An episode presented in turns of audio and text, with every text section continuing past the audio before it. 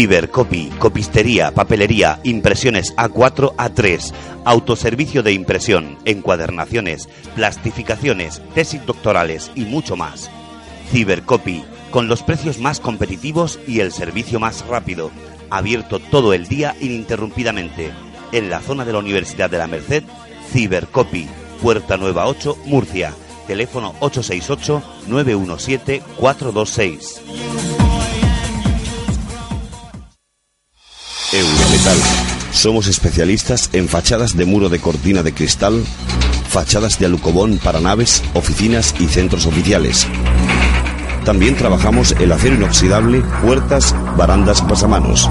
Eurometal, signo de calidad. Fotos Orión. Hay momentos importantes en tu vida que no puedes dejar pasar. Inmortaliza tu evento en fotografía y vídeo con Fotos Orión. Porque las cosas especiales solo ocurren una vez. Fotos Orión. Profesionalidad y confianza. Calle La Gloria, número 32, frente Antiguo Tornel, La Alberca, Murcia. Teléfono 868 94 30 13. Desde ahora, el autobús es un tranvía y el tranvía es un autobús. Con el nuevo Bono Murcia podrás combinar tranvía, autobuses urbanos y de pedanías. Todo el transporte público en un solo bono. Infórmate del nuevo Bono Murcia en www.mutrans.es. Todo el transporte en tu mano. Concejalía de Tráfico y Transportes, Ayuntamiento de Murcia y Comunidad Autónoma de la Región de Murcia.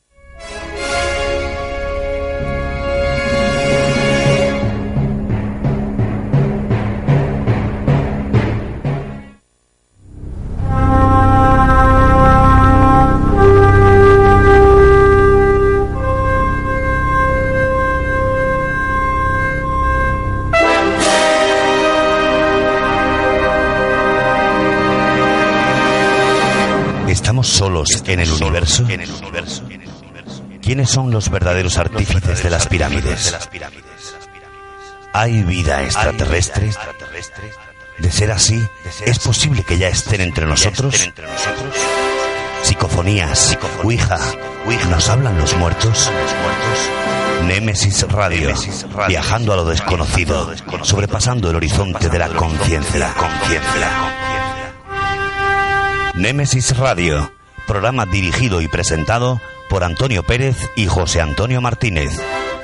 Todos los domingos a partir de las 10 de la noche en Radio Inter y en Radio Intereconomía Región de Murcia, Némesis Radio.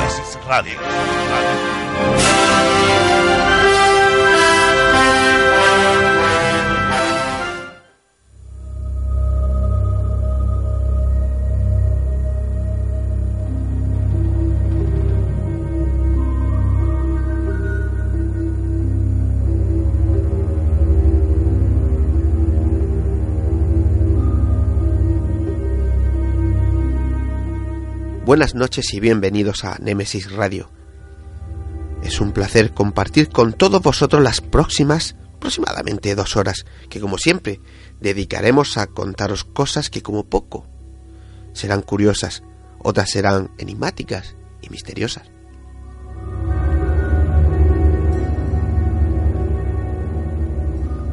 Lo digo siempre, pero la verdad es muy gratificante para nosotros saber que nos acompañáis semana tras semana desde cualquier lugar del mundo. Quedaros con nosotros, no os marchéis ni cambiéis el dial, que tenemos muchas cosas que contaros. Yo que tú no me las perdería. A los mandos técnicos de control Juan Manuel Segovia, ante los micrófonos José Antonio Martínez y quien nos habla, Antonio Pérez.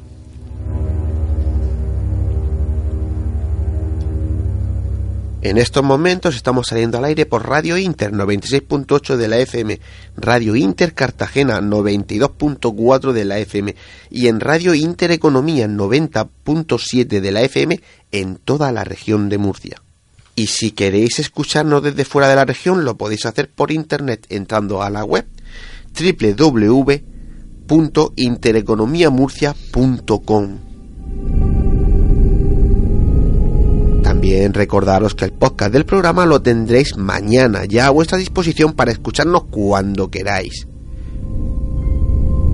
Y ya sabéis, elegid la plataforma que más os guste para escucharnos, pero no faltéis a la cita semanal con Nemesis Radio. José Antonio, compañero, muy buenas noches, ¿cómo estamos? Pues nada, bien, ya harto de vacaciones, de fiestas, ya se ha terminado, gracias a Dios, ya todos los días a trabajar aquí como Dios manda. tenemos, muy, tenemos muchos días de fiesta. Hemos terminado con el bando de la huerta, con el entierro de sardina, pero bueno, aquí estamos, al pie del cañón. Bueno, no te quejes porque esto también, míralo por el lado bueno, da trabajo a mucha gente. También es verdad, sí. Y si no fuese por, por, el, por, pues, por estos días que muchos están trabajando pues seguramente el mes que viene le sería un poquito más eh, más de más costoso de, de, llegar, ¿no? Así que mira, yo lo doy todo por bueno.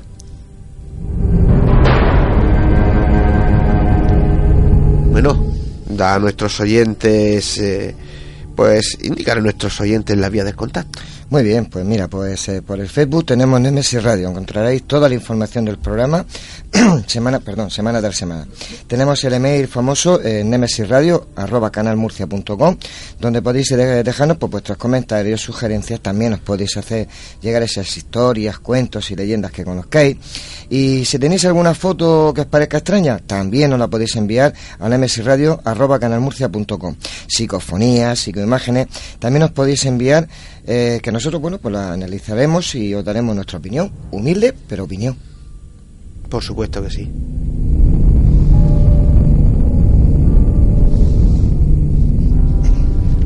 Es cierto que hay mucha gente que, que encuentra cosas raras, yo no sé por qué nos suelen mandar, ¿no? Mira lo que he visto. Un día vamos a poner, mira, tengo, mandaron otro día una foto que si la ves, es como un, de un tronco de un árbol, como si hubiese un duende, una persona encima. ¿Arriba? Sí, y, y es espectacular, más de una zona del Palmar. Y el chico me la envió y dice, dime qué te parece. Digo, pues lo mismo que a ti, sí que lo parece. Dice, pues cuando me acerqué y le di la vuelta y le eché otra foto, fíjate lo que es. Es decir, eh, eh, no era el mismo tronco que tenía ahí una rama retorcida que según la perspectiva se veía de una forma y lo vamos a poner un día en eh, hablando de eso eh, no eh, bueno estoy investigándola o estoy examinando la fotografía.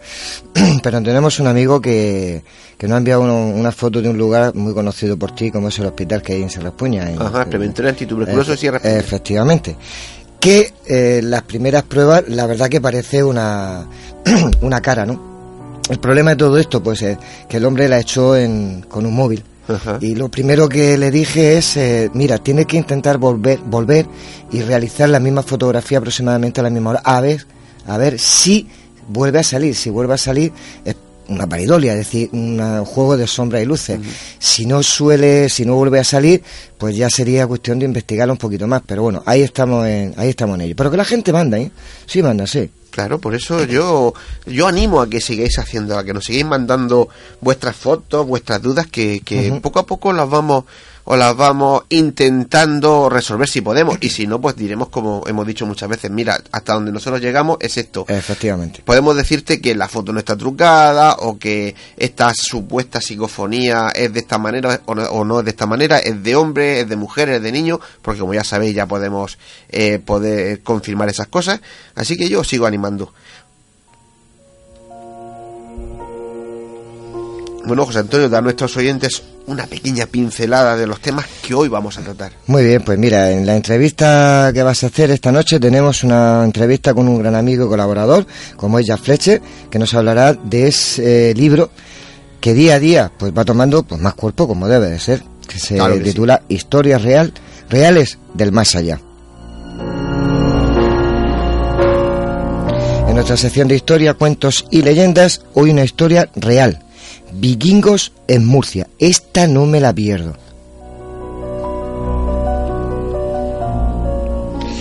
Y como no, en la sección de cine, hoy nuestro compañero Ya Freche nos traerá una película de esas raras. Que hoy eh, dobla, hoy dobla. Eh, hoy, hoy dobla, ¿eh? hoy, hoy, hay que pagarle doble. de esas de, bueno, que tanto, bueno, que tanto le gustan a, él, a él, a, mí no. se titula Hombre mirando al sudeste. Y en nuestra sección de debate, pues hoy hablaremos de la Atlántida, de Mu, Lemuria, civilizaciones y continentes ya desaparecidos. o la realidad es que nunca existi existieron. También cabe esa posibilidad, por supuesto. Pero como siempre digo, nuestros invitados están mucho más preparados que nosotros.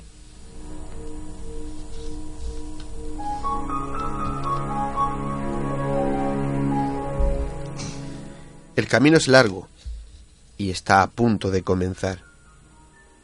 Con pinches de la noche. Poneros cómodos, agudizar las orejas, que empezamos.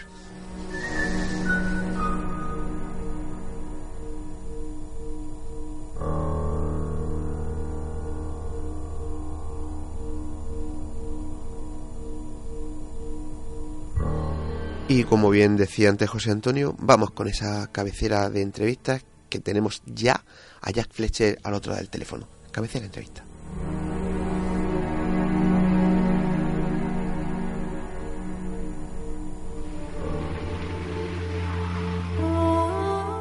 Están escuchando Némesis Radio con Antonio Pérez y José Antonio Martínez.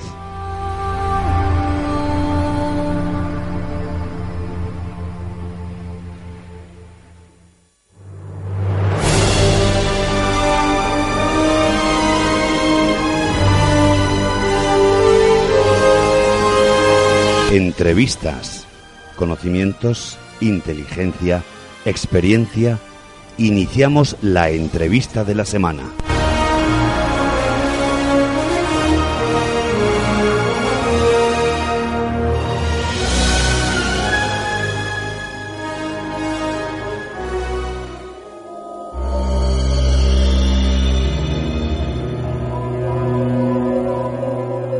Noche vamos a hablar con un gran amigo y además es colaborador del programa como es Jack Fletcher, que nos hablará de ese novedoso sistema que hará realidad que uno de sus muchos proyectos, como es su libro Historias Reales del Más Allá, pues eh, vaya tomando cuerpo y vaya convirtiéndose en una realidad. Pero yo sé que Jack está ahí con ganas de empezar a hablar. Pero antes vamos a escuchar una promo, una promoción que Jack está poniendo en las redes sociales y que como me gustó mucho, dije pues la vamos a poner también en el programa. Vamos a escucharla.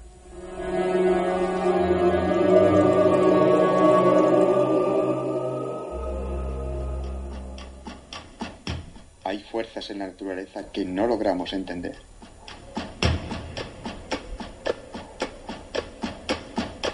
Sobrepasan nuestra capacidad de comprensión.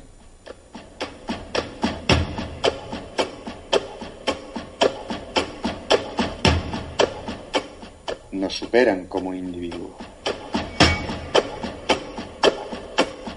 No logramos ajustarlas en un patrón conocido.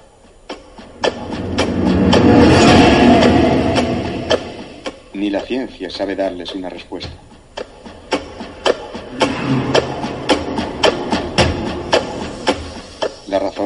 No tiene en ellas cabida.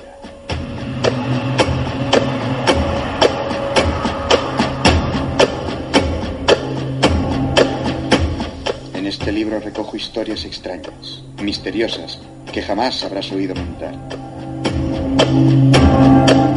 No son leyendas urbanas, se han producido en la realidad. Son raras, secretas, no dables para la lógica humana. Un libro con 100 historias cortas que te darán la sangre o te dejarán de una pieza.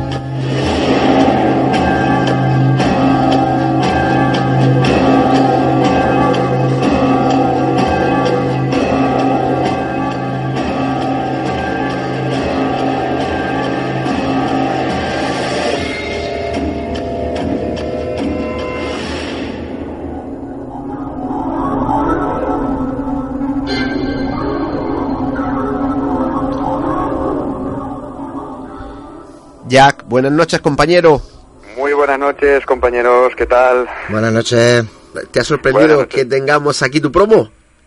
Eh, me parece fantástico, aunque a mí escuchar mi voz, mi propia voz, es algo que no soporto, pero, pero bien está, bien está que lo pongáis. Pues ya sabes lo que me pasa a mí cuando te escucho todos los días. ¡Hala! Oye, mira, sabes que somos amigos, que hablamos bastante, pero bueno, me, quiero públicamente pues darte la enhorabuena porque siempre estás en la brecha, siempre estás intentando hacer realidad tus proyectos. Bueno, y por qué no decirlo, no solo tus proyectos, sino tus sueños. Me parece una idea fantástica esto que, que llevas a, que estás llevando a cabo. Pero mira, cuéntanos a nosotros y a nuestros oyentes, ¿qué es eso del crowdfunding? Crowdfunding, eso es una, es una cosa que a nosotros nos, suena, nos, nos suena muy a chino. ¿Verdad? Y, la verdad que sí, es una rareza, es una rareza, aunque ya lleva, no sé cuántos años llevará, pero una década seguro ya en funcionamiento. Y hoy en día se están financiando muchos proyectos gracias a este, a este método, desde eh, proyectos científicos, películas, libros, eh, CDs, eh, cualquier tipo de cosa se, se consiguen financiar gracias a este método. ¿Y el sistema ¿En qué consiste? Eh, es, es raro. No, no os creéis que yo conozco todos los entresijos. O sea, la base la conozco, ya sé de qué va. Pero hay, detalles que todavía se me escapan. Eh, es muy sencillo. O sea, esto es un editorial, se llama libros.com. Leyeron mi libro, les gustó mucho y entonces me escribieron y dijo, oye, ¿por, ¿por, qué no participas con nosotros en un crowdfunding? Pues nosotros solo funcionamos con crowdfunding y, tratamos de lanzar el libro, tanto el libro como el ebook. Y dije, bueno, pues contando un poco de qué va esto. Y bueno, la, historia es la siguiente. Em, durante seis días se hace una, un previo para, para ver qué, qué tipo de, público eh, le puede gustar este, este libro, este u otros libros que ellos publican, obviamente. Eh, y hay que llegar a unos 100, no sé, unos 100 interesados.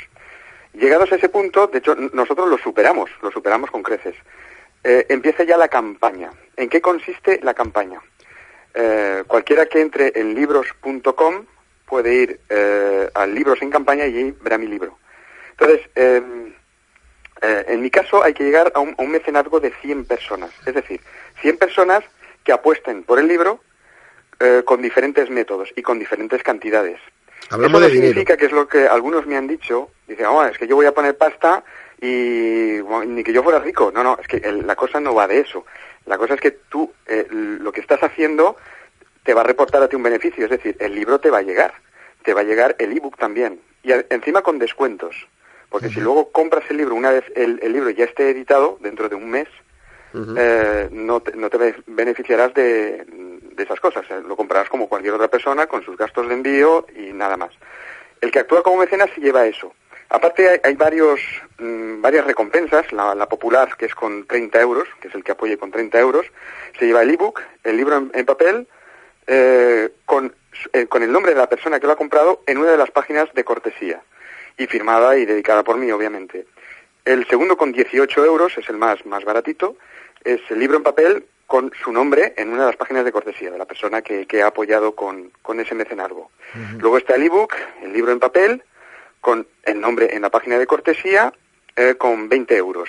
Luego hay pack regalo, dos ejemplares con 34, con 6 euros, con 60 euros, con 99, con 45 y con 55. O sea, hay diferentes cantidades y diferentes em, eh, eh, premios, por llamarlo de alguna forma, ¿no? O, beneficios con respecto a eso. Es decir, que el que apoye el libro se lleva el libro. Evidentemente, lo primero que, va a recibir es su libro, y además con un descuento de dos euros por, por cada libro. Y le llegará gratis a casa. O sea que eh, mucha gente se piensa que el ser un mecenas significa soltar pasta y yo no veo el libro. No, eso no es. tú estás, estás apoyando el libro y lo recibirás. ¿Qué ocurre si yo no llego a los 100? Que el libro no se hace. Esa, esa es la cosa. Eh, crowdfunding funciona de esta manera. O llegas a la, a la cifra establecida o el producto no se hace. Sí, claro, lo cual es una pena. Claro, ellos tienen que poner una cifra. No puede decir, bueno, es que me han faltado dos, vale, ¿no? Porque entonces al que le faltan cuatro también te diría lo mismo. Es decir, hay, hay una línea que, que, que no se puede rebasar. Y bueno, ellos dicen 100, pues me parece muy bien. Ah, dicho esto, eh, vamos a ver. Intenta explicar al, a nuestros oyentes eh, ¿por qué tienes que apostar por tu libro? ¿Qué se van a encontrar en el libro? Pues el libro les va a encantar, el libro les va a encantar. Em, como decía en el, en el vídeo, son 100 historias en total, todas ellas son muy breves, como mucho te puede llevar cada historia, la más larga en lectura te puede llevar 3, 4 minutos. es el libro perfecto para leer mientras vas en el metro, vas en, eh, estás en, esperando en la cola del banco, o antes de dormir un par de historias. Eso si no tienes miedo. Ese, porque hay eso de los míos, ¿eh? miedo. Jack, Ese es de los míos Todas son cortitos. auténticas. Ye- Es de los míos cortitos. Escúchame, eh, ¿tiene dibujo? Tiene dibujos, tiene estampitas. Escucha, apunta por ahí, No, apunta 30 euros más que me apunto. Espera, espera, espera, espera, ya, espera. Genial. Espérate que este no ha escuchado lo que tú has dicho. Que sí, que sí. Que son historias cortitas, pero que dan miedo. Ah, no, entonces no, escúchame. algunas, no, algunas, no, no, no, algunas, retiro, no retiro, retiro. sigue, sigue, perdona. que te he Hay, hay de todo, hay historias tiernas, hay historias menos tiernas, todas son, eso sí, auténticas, o al menos así nos consta en el momento en que, en que lo llevé al libro, ¿no? Eh, yo no puedo poner la mano en el fuego por todas este- estas historias. Claro. ¿Y qué, es, qué son estas historias exactamente? Bueno, hay historias de fantasmas, sin duda eso había que ponerlo. Hay historias de fantasmas clásicas que yo he ido encontrando en, en periódicos, en, en libros totalmente descatalogados que son imposibles de encontrar. Y he cogido las historias las, las más selectas, las más, eh, las más interesantes. Y aparte, y es donde yo más me he centrado, es en lo forteano. Es decir, em, el libro, eh, principalmente sus historias son eh, forteanas, porque supongo que tus, tus, eh, tus oyentes sabrán quién era Charles Ford, que fue un periodista que nos Nuestros, nuestros oyentes, que tú también estás aquí. Ajá, claro. Se dedicaba a recopilar todas estas historias extrañas que encontraba en la prensa, pero las más extrañas, cosas de, pero esto qué demonios es, ¿no? No eran ni fantasmas, ni ovnis, ni nada de esto. Eran, pues, eh, lluvias de sangre o lluvias de, de crucifijos, mm, ese tipo de cosas, ¿no? Por ejemplo, el relato una historia, eh, esta me, me fascinó. Obviamente esta no está en el libro, ¿eh? Está, está en su libro que se llama el, el libro de los hechos condenados, que creo que la han vuelto a reeditar. Yo tengo una edición muy antigua, pero creo que la han reeditado de nuevo y lo podrán comprar porque es fascinante. Una lluvia de peces en la India en, a finales de 1800. Los, los locales pues, se vuelven locos, pues, recogen el, el pescadito y además es un pescado que ellos conocen y cuando lo ponían en la sartén se convertían en un charco de sangre. Desaparecía por completo convirtiéndose en sangre. Y eso recogido por periódicos serios de la época. Pues yo he seguido un poco su ejemplo y he recogido todas las historias más raras que he visto por ahí, en prensa y demás, y las he recopilado, hasta conformar 100 historias. Así es que lo van a pasar bomba. O sea, quien lea este libro, de hecho yo lo he testado. Yo no soy precisamente un amante de mis productos. O sea, pues, de hecho yo estaría reescribiendo el- el- este libro 750.000 veces. Este y cualquier otro, sobre todo las novelas. Cuando, con, con las novelas soy un pesado conmigo mismo, ¿no? Porque las reescribo, las reescribo, las reescribo, las reescribo. Yo siempre testo el material. Y lo interesante es que gusta a todo el mundo. Incluso a aquellos que estos temas no les interesa para nada. O sea, Claro. esto es bueno, es un punto a su favor. ¿no? Sí, sí. Uh, Mira, que o- no sé si vas a conseguir 100 o 200, pero lo venden muy bien. Dicho esto, yo puedo decir porque Jack en su día, pues eh, a mí me regaló un esbozo de lo que es ese libro y he leído unos cuantos casos y de verdad, eh, de verdad, de verdad que merece la pena. Es un libro que merece la pena apostar por él porque yo estoy convencido que si ya que si llega a la gente, que si la gente lo conoce, mira lo que te digo, va a ser un libro de muchas ediciones. Estoy que sí. convencido, ¿eh? Ojalá. Ojalá. Sí, sí, yo estoy convencido porque, porque como bien dice él, eh, son muchas historias, historias, historias forteanas, historias muy raras, historias difíciles de encontrar y que por corta o por más larga que sea te enganchan. Es decir, a los que no, a los que somos curiosos, ya no digo a que le gusta el misterio, a que le gusta el miedo, a que le gusta la parapsicología, la ufología, no. Al, al ser curioso que somos, yo creo que el 99% de los, de los, de los seres humanos, eh, le, le- va, le sí, va- le va a gustar. le va a gustar, le interesa, lo va a atraer, ¿no? Es un libro que yo creo que, que- que va a llamar mucho la atención. Historias reales del más allá. Ya Exactamente. hay que seguir eh, fomentando el libro y dónde hay que entrar, qué es lo que hay que hacer, ya lo has dicho, danos el Facebook. Lo repito sin ningún tipo de problema. Efectivamente. Porque además la campaña empezó ayer. Ayer, y fíjate. tenemos 10 mecenas. O sea, necesitamos todavía 90. Ujú. Y es un mes. No, Dura no, un mes. te faltan si dentro de 89. un mes no consigo los 100, el libro no verá la luz. Que Sí, te faltan es una pena. 89. Si yo quiero ser mecenas, ¿yo qué tengo Pues que hacer? es muy fácil, es muy sencillo. Entras en libros.com. Sí, Eh, una vez estés dentro, Sí. vas. Hay varios libros, obviamente, de otros autores, de, otro- de otros temas. De hecho, esta es la primera vez que tocan estos temas. Y lo curioso es que esta comunidad de libros.com eh, son más de 13.000 mecenas de gente que puede o no apostar por el libro, y es la primera vez que tocan un tema así, pero les gustó tanto que dijeron, hay que, hay que intentarlo, hay que intentarlo. Vale. Entonces eso es interesante. Bien, entonces lo que hay que hacer es simplemente entrar en libros.com Sí. y en la parte de arriba pone publicar con nosotros. ¿Qué es libros.com? Libros en campaña. Pues ahí tienen que entrar. Libros en campaña. Y entrarán y verán historias reales del más allá. Ujú. Entran, pinchan ahí, se tienen que dar de alta con un email y, y poco más. Y entonces apoyar. Ahí en el lado derecho de, de la página pone apoyar ahora. Y ahí tienes pues todas las, las opciones, las que os he contado antes, pues eh, con el ebook más, eh, más el libro, eh, firmado y con el nombre del, del mecenas dentro del libro, pues 30 euros. Eh, ya digo, el que menos son 6 euros, que me vale igual, que se lleva el ebook con tu nombre, eh, con tu nombre en una página de cortesía del libro. Pero en el ebook. Es decir, Sí. el formato el que ellos elijan, el que, el que queráis. O sea, si ¿Cuánto apoyas con cuánto te 60 euros, te llevas la copia del manuscrito con las correcciones de la editorial firmado y dedicado por mí. Eh, en fin, hay, hay un montón de, de- de opciones y cada uno puede elegir la que quiera. ¿Qué ocurre si, si el libro no se edita? El dinero se les devuelve. Inmediatamente se les devuelve. Es decir, que yo en el que el momento, dinero jamás lo van a perder. en el momento que yo lo apoye, yo tengo con una tarjeta de crédito hacer un ingreso. Exactamente. Vale. Exactamente. Ah, puedes usar PayPal, eh, hay varios métodos de, de pago. Tarjeta, eh, ingreso en cuenta bancaria, Vale. hay varios métodos. Vale, pues cuenta Pero con sí, tres que, menos. que no se asusten, que si, si lo apoyan y el libro, por desgracia, no ve la luz, su dinero será reembolsado o sea, automáticamente. O sea que no van a perder absolutamente nada.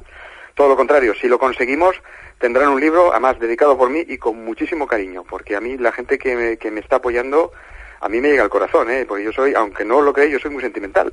Y a mí la gente buena me cae bien y me llega, me llega y hago lo que sea. ¿no? Pues O sea que yo solo te voy a decir una cosa. Ahora mismo, como bien sabes, el, el programa pues va escalonado, ¿no? Ahora mismo solo habemos tres personas en el estudio. José Antonio, Juanma nuestro técnico y yo. Y ya te puedo garantizar que nosotros tres vamos a entrar y si yo no sé yo, yo voy a hacer el, el- como soy pobre voy a hacer el de 30 euros. Vale, yo también. 87. Perfecto, te perfecto, fantástico. 87. Así que si Te tenía- queda- busca 87. gente. Tenías 10, ya tienes 13. Y conforme vaya llegando por aquí la gente, vamos a intentar. Eh, y, Y por eso os quiero, demonio, que vayan por eso os quiero. Bueno, bueno, nos queda a rato, a rato sí, a rato no. pero Bueno, bueno. A ratos me apetece Pero- también, pero a ratitos. A ver, No. solo. Pero no te podemos despedir si que nos cuentes así una pequeña historia, que le pongas a la gente los dientes de, punta y, a- y, y- y apuesten por el libro. Que yo ya digo Pues que merece la pena, mira, pero es que hay tantas, no ¿quién- sé ni por dónde empezar. Además, Me- lo interesante es, es leerlo, ¿no? claro, una, una, una que no sea muy larga, pero que, que, que sea potente, que la gente diga, jo, de verdad que merece la pena. Yo sé que merece la pena y he leído unas cuantas, ¿eh? Ajá. Vamos a ver, mira, eh, lo tengo aquí delante, el borrador, voy a mirar voy a mirar algo así muy por encima, a ver qué encuentro rápidamente, que el tiempo es oro.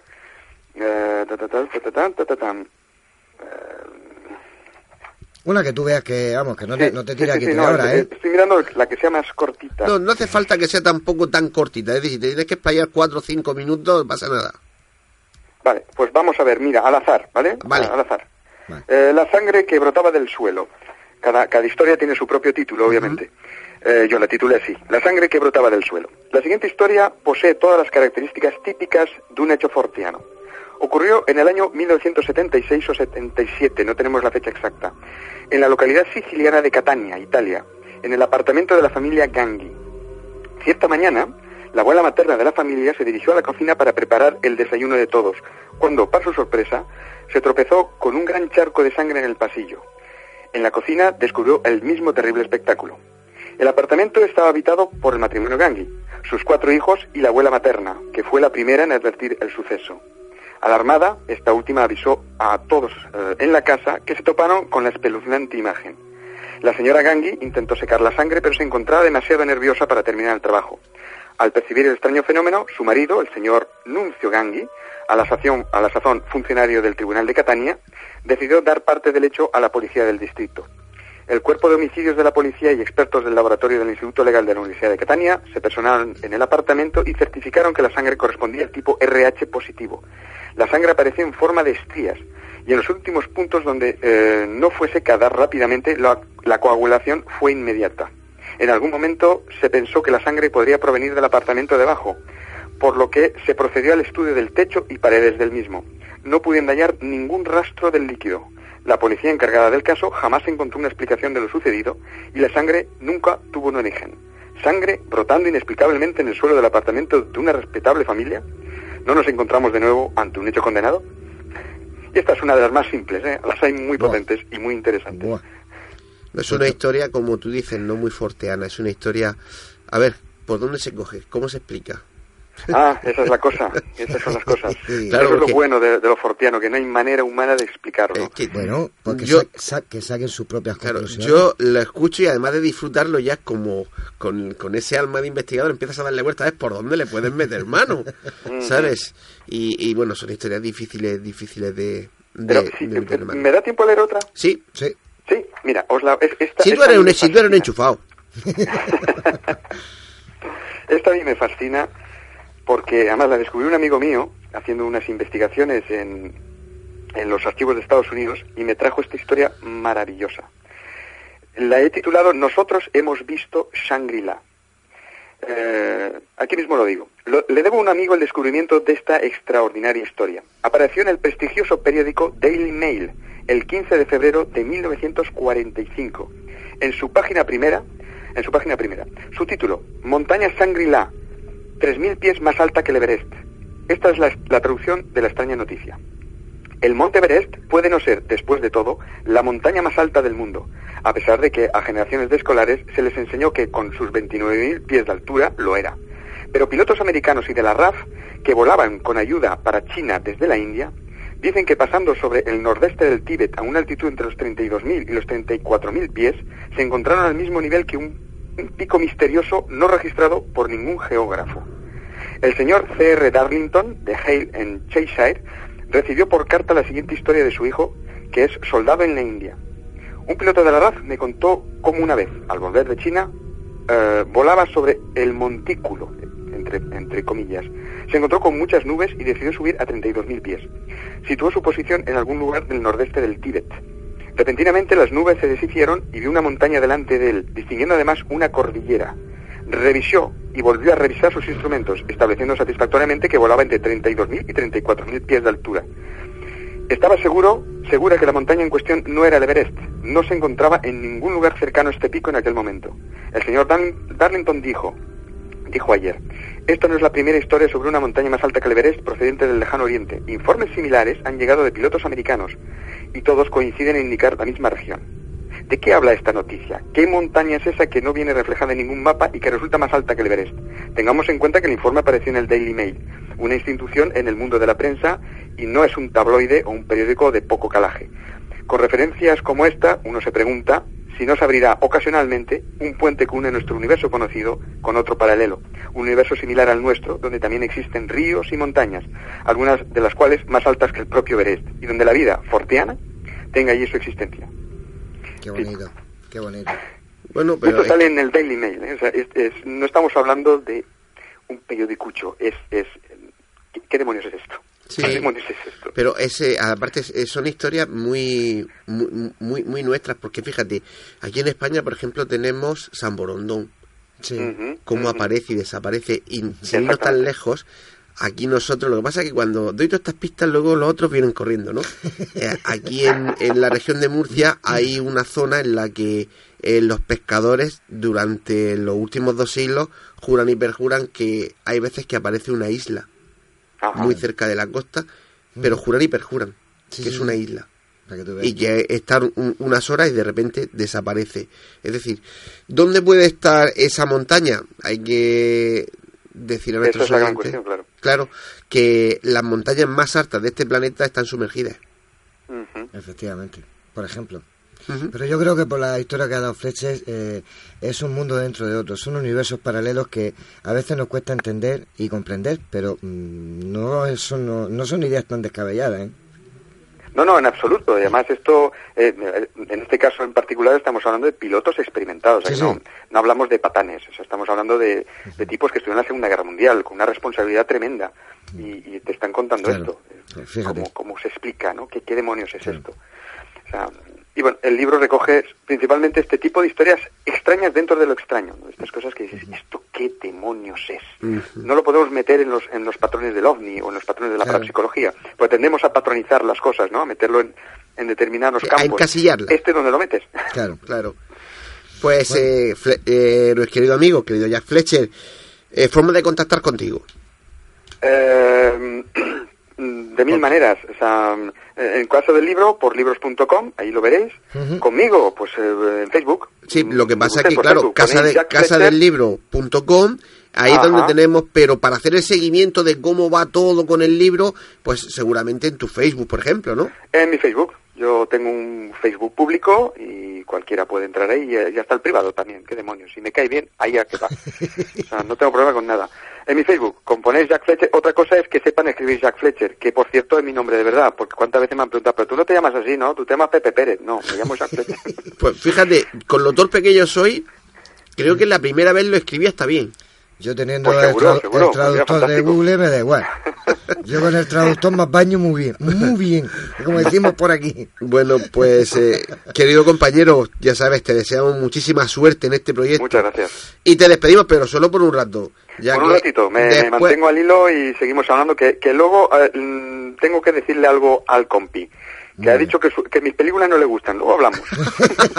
en unos minutitos, porque, porque nos vamos a ir con nuestras historias, cuentos y leyendas y después vuelve Jack Fletcher pues con su sección esta de cine que él la ha reconvertido de una forma a mí personalmente es muy Jack Fletcher, entonces me gusta, ¿no? me gusta porque porque eh, la gente está acostumbrado a oír críticos de cine, está acostumbrado a oír y a ver eh, el tráiler de películas, digamos entre comillas, muy convencionales y él se sale, se sale, como diría mi padre, del tiesto, ¿no? Y, eso, eso a mí me gusta, porque a mí me gusta la gente que nos salimos, nos salimos de lo convencional.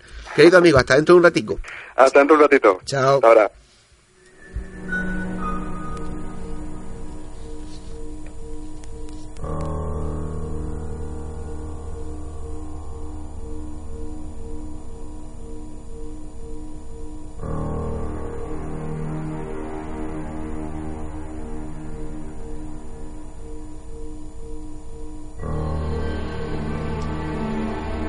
Pues vámonos con la leyenda de esta noche, José Por supuesto, eso de los vikingos tengo yo que verlo a ver si se ha quedado por aquí alguno.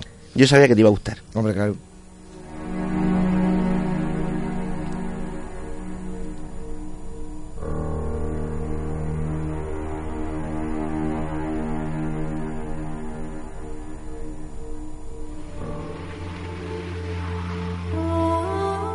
Están escuchando Némesis Radio con Antonio Pérez y José Antonio Martínez.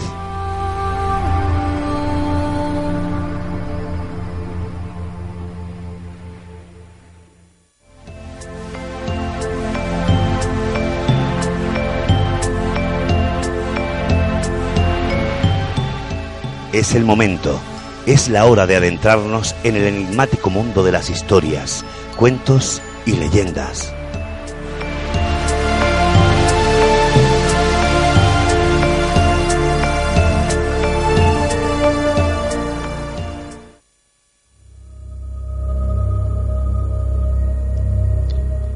Pues esta noche os traigo una historia, que no una leyenda, ya que por muy fantasiosa que pueda pareceros, en realidad está totalmente documentada y dentro de nuestra historia, de la historia de nuestra región, vikingos en Murcia. Vamos a escucharla.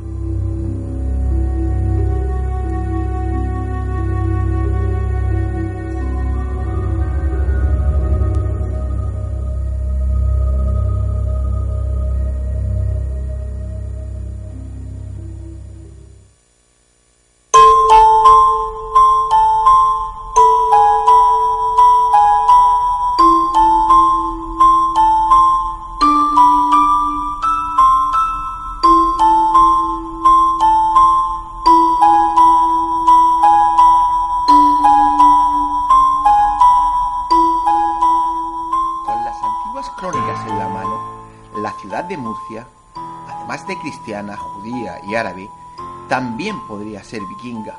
Sí, sí, sí, sí. No os sorprendáis, queridos oyentes de Nemesis Radio. y como ahora escucharéis, resultaría hasta más que probable que alguna sangre normanda corra por nuestras venas.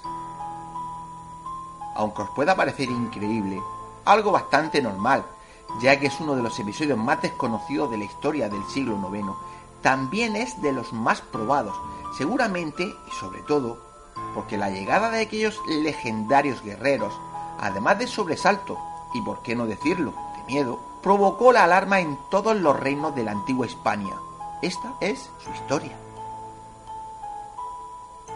A finales del siglo VIII, los vikingos iniciaron sus terroríficas campañas de saqueo al sur de sus poblaciones de origen, quizá motivados por las disputas internas y sobre todo por la facilidad que solían encontrar en los lugares que saqueaban, las escasas defensas de los pueblos atacados y los suculentos botines que atesoraban, sobre todo si hablamos de las iglesias y monasterios cristianos, donde nadie les oponía resistencia, poco a poco y casi sistemáticamente el llamado terror del norte fue atacando Inglaterra y Francia hasta alcanzar las costas cántabras.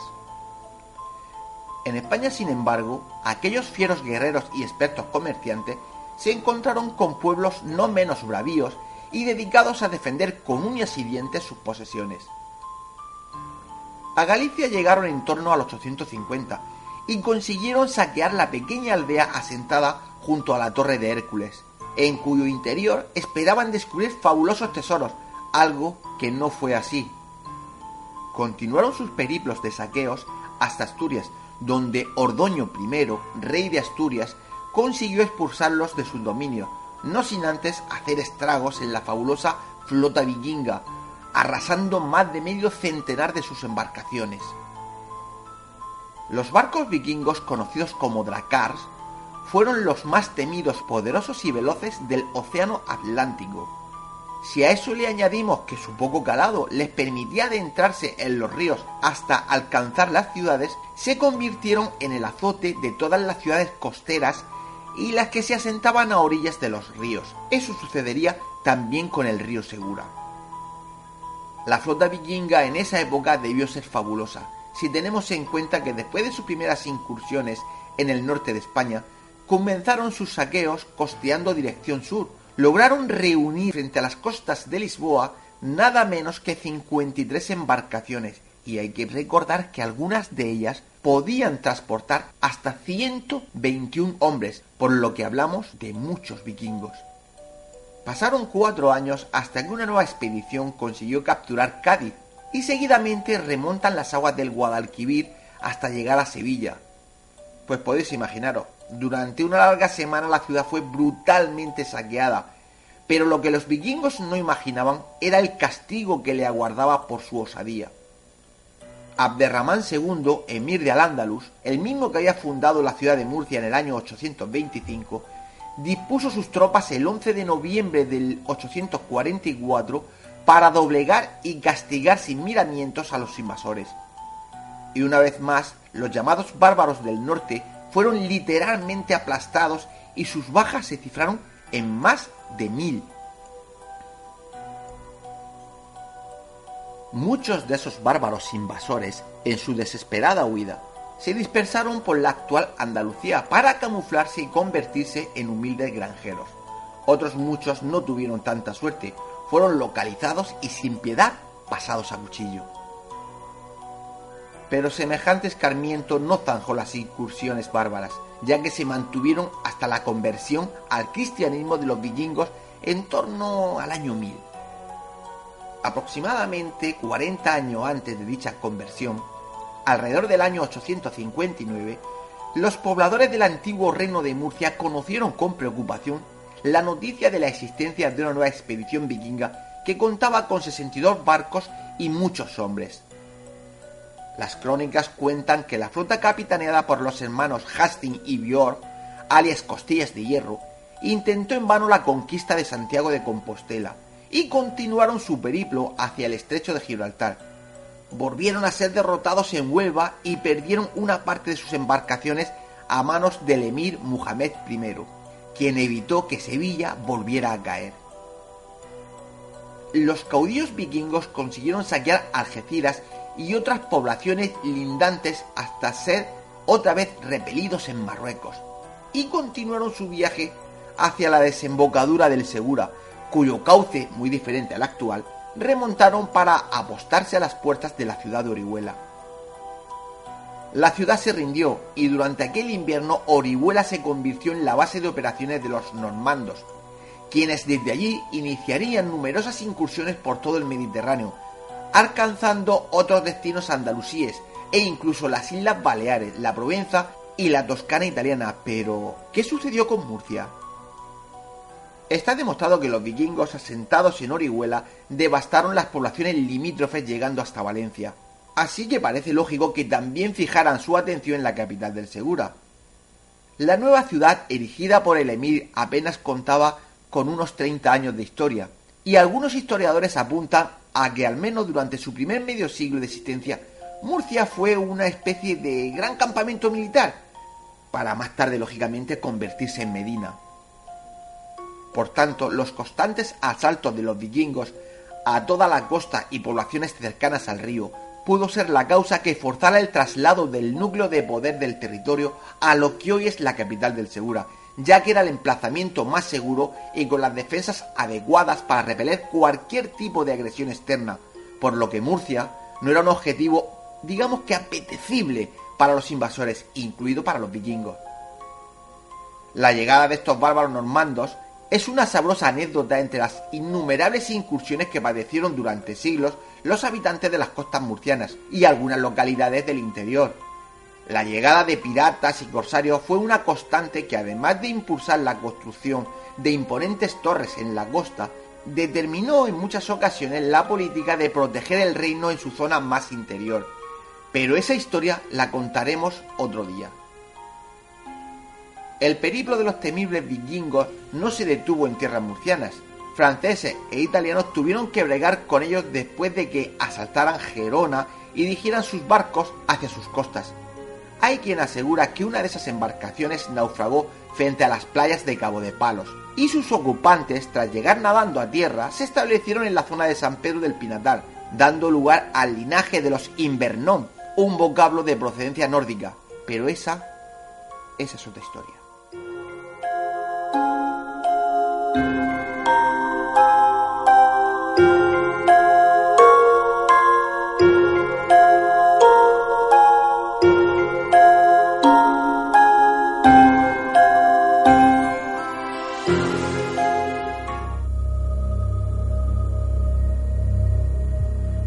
Pues José Antonio, como has visto, como has oído mejor, eh, hay pruebas de que los vikingos llegaron a Murcia por el río Segura. Sí, sí, no, si, corrías más que a Bamonte, estos, estos vikingos no se dejaron trocico de la tierra sin, sin pisar. Ahora, lo único bueno que hicieron los, moros de, antaño es eso, que, por lo menos no, no nos invadieran. A pesar de algún amigo nuestro como Enrique, Sí, bueno, aquí Porque se demuestra de que, ¿no? Aquí se explicaría, ¿no? En esta historia, por ejemplo, es eh, una explicación muy clara de por qué el reino de Murcia, la capital, la tiene en Murcia. Pero es porque, como se solía decir antiguamente, a la fuerza orca. Es decir, si donde estaban los ejércitos, donde habían hecho aquí, digamos, una fortaleza, era aquí en Murcia capital, pues claro, eh, cuando llegaban los corsarios, los piratas, los vikingos, todos los que llegaban a las costas de Murcia y a todo lo que cogían se lo llevaban para esclavos, lo robaban todo, pues al final, pues por ejemplo, eh, el obispado de, Cartagena, eh, pues el Papa el Vaticano lo mandó a que se viniera aquí a Murcia. entonces llega un momento en que ¿dónde están más seguros? Aquí. Y, y, de ahí viene, de ahí viene el que Murcia sea la capital del reino. Por supuesto que hay ciudades en, nuestra región más antiguas que Murcia. Pero bueno, en su época, pues eh, lo que tocaba para salvaguardar la integridad física era intentar arrimarte lo máximo posible aquí a Murcia al interior, que era donde estaban las defensas más importantes y el ejército más importante de esta, de esta zona. Sí, pero lo único que entraban eran los vikingos por el tipo de barco que tenían, ¿eh? Claro. Porque los demás no se quedarían en, la, en lo que es en la, en la costa y aparte eran yo he leído mucho para, para poder eh, hablar de esta historia y, algo, tienen los vikingos diferente digamos los demás guerrilleros. Por lo menos eh, del norte de, Europa y es que no tenían miedo a la muerte entonces ellos eran kamikazes y, entraban cinco o seis en cualquier sitio y eran capaces de destrozar a luego eran muy grandes muy fuertes en general. De verdad que eran invasores invasores. Sí, sí.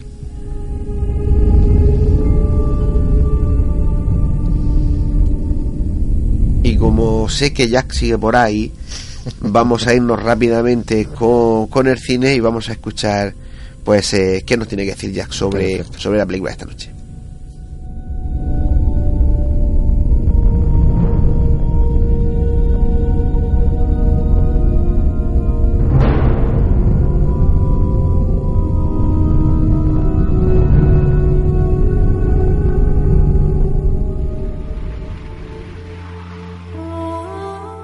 Están escuchando Némesis Radio con Antonio Pérez y José Antonio Martínez.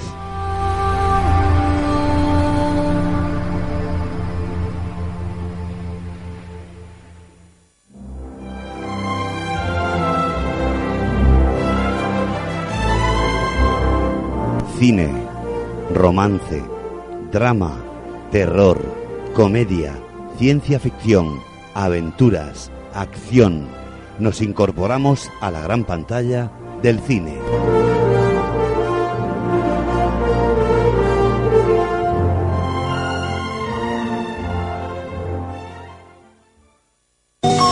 ¿Por qué quiere curar? ¿Puede darme un motivo serio que podamos discutir ahora los dos? Antes, si usted no es un chiflado, yo tendría que admitir que realmente es un extraterrestre. ¿Sabe lo que eso significaría? El chiflado soy yo. La naturaleza solo permite un desarrollo muy lento. Favorece más fácilmente un cambio de especie que un cambio de conciencia. Yo soy más racional que ustedes. Respondo racionalmente a los estímulos. Si alguien sufre, lo consuelo. Alguien me pide ayuda, se la doy. ¿Por qué entonces usted cree que estoy loco? Si alguien me mira, lo miro. Alguien me habla, lo escucho. Ustedes se han ido volviendo locos de a poco por no reconocer esos estímulos. Simplemente por haber ido ignorándolos. Alguien se muere y ustedes lo dejan morir. Alguien pide ayuda y ustedes miran para otro lado. Alguien tiene hambre y ustedes dilapidan lo que tienen. Alguien se muere de tristeza y ustedes lo encierran para no verlo. Alguien que sistemáticamente adopta esas conductas, que camina entre las víctimas como si no estuviera. Podrá vestirse bien, podrá pagar sus impuestos, ir a misa, pero no me va a negar que está enfermo. Su realidad es espantosa, doctor.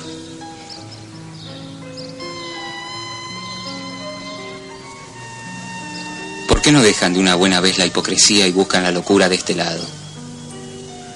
Y se dejan de perseguir a los tristes, a los pobres de espíritu, a los que no compran porque no quieren o porque no pueden. Toda esa mierda que usted me vendería de muy buena gana. Si pudiera, claro.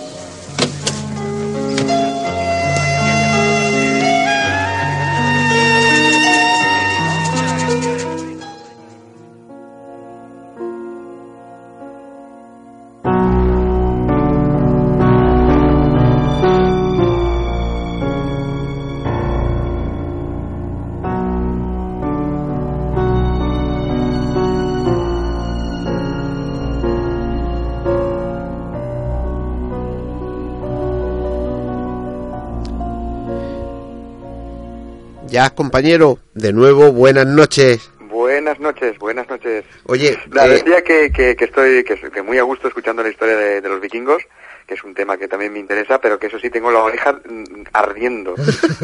pero por lo demás todo bien. si te sirve de consuelo, yo, como llevo los auriculares puestos, tengo las dos ardiendo. que- Eso es verdad. Bueno, hombre mirando al sudeste. Es una, es una película eh, maravillosa, es fundamental. Es una muy buena peli y además argentina, que ya es raro decir que el cine argentino es bueno. Yo soy así de abierto, lo siento. A mí el cine argentino, el cine español no me suele gustar, salvo excepciones maravillosas como esta. ¿Por qué es buena? Primero por el tema que trata.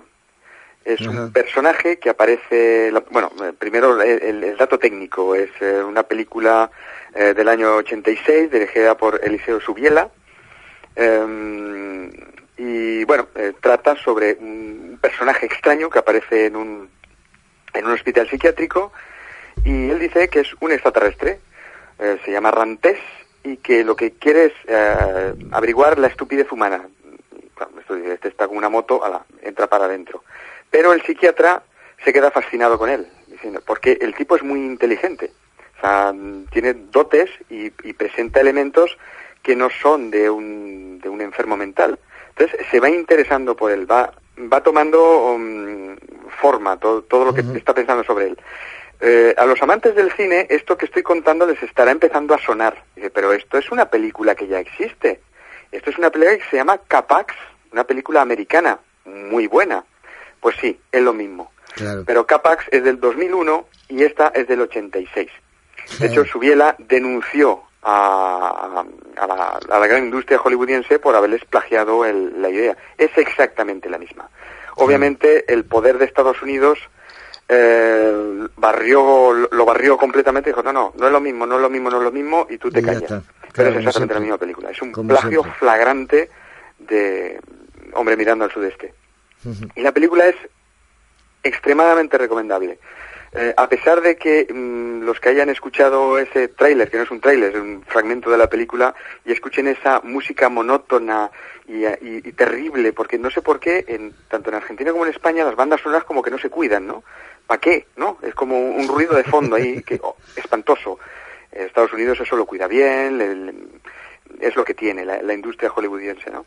Pero la película es muy recomendable. Pero Yo, ya sinceramente la recomiendo. ¿Sí? Digo, tú fíjate que estás hablando de que aquí no se cuida mucho la música y sin embargo tenemos un, un compositor que incluso es, eh, creo que es murciano, que tiene ya varios Oscars por, por bandas sonoras y José por- Nieto. Creo que sí. Roque, Roque Baños, que Ah, hombre, Roque Ba- es que Roque Claro. Baños es caso aparte. es que Claro. Ju- eh, Juanma me apunta por, por aquí, por el interior, Sí, me sí, dice, Roque Baños me es hombre, un- Roque es Baños, bueno. digo, efectivamente. Sí, sí, sí, eso es muy bueno. Pero generalmente, y más en, el cine de los años 70, 60 y 80, eso no se cuida. Ahora, ahora se está, se está tratando un poco más. Y Roque Baños, por supuesto, es, es, es- es el mejor. Pues, es buenísimo. ¿Sabes una cosa? Hablando de de música, que no tiene nada que ver con la película, pero que, que alguna vez con María lo he comentado, ¿no? Sobre todo ella que es muy, más musiquera que yo. Eh, hay un programa en televisión que hace Bertino Osborne, que es en tu casa o en la mía, Sí. que ha- hacen unas versiones de canciones conocidas que son, son preciosas, es maravilloso. no lo que más me gusta de ese programa, de verdad, es, el- es la música, es la banda La sonora. música. Para que tú No, no, sí, en, España hay músicos maravillosos, ¿eh? Sí. Estoy hablando de que, en, en- sobre todo en esos años, en las películas era, era terrible, de, pero hombre, cuidarlo un poquito más, que la banda sonora es fundamental, puede llegar a ser el 50% de la película. Sí, Mira, sí, una de mis películas favoritas es El planeta de los simios. Pero Me encanta esa película, me encanta. Pero ¿cuál? ¿La. Odisea 2001? Ah, también, una gran película, también. Pero tú a, a, a esta película, El planeta de los simios, quítale la música. Se queda al 50%. Sí, es verdad.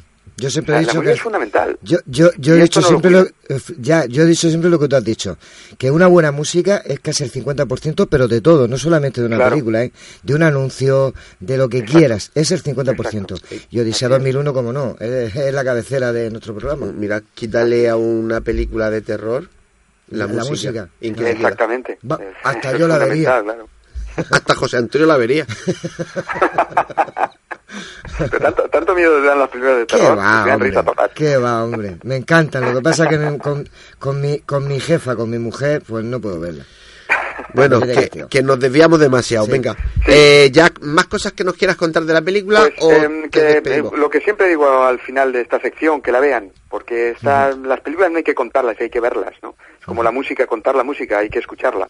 Pues esto es lo mismo. Es una película que sinceramente la recomiendo porque es muy buena, está muy bien hecha, no os vais a aburrir, o sea, yo detesto el, ar- el, el cine de arte y ensayo, esta no lo es, muchos habrán dicho, uy, esto es un poco denso, ¿no? No, no, es, es, es preciosa, está muy bien hecha.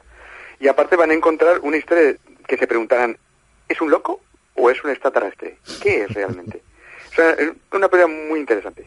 Sinceramente muy interesante. Pues eh, con eso nos vamos a quedar. Como siempre es un placer escucharte. Gracias y hasta la próxima semana. Si tú quieres, con una película y con, lo que quieras. Tú ya tienes aquí Y Pablo hacer lo que quieras. déjame un pequeño matiz. Sí. Eh, recordad que hace dos semanas yo eh, dos semanas os hablé de una historia. ¿Recordáis? Una grabación, etcétera. Sí, sí, sí. Ya os adelantaré cosas. ¿Cómo muy va? interesante esa historia. vale. Vale, vale. ¿Vale? Vale, vale, vale. Y ya te enseñaré yo que yo también tengo un grabador de esto de bobina abierta ahí en casa, aunque no lo suelo decir. Ajá. Perfecto. pues nada, compañero, un abrazo. Venga, un abrazote para los dos. Buenas noches. Hasta luego, compis. Chao. Chao, chao.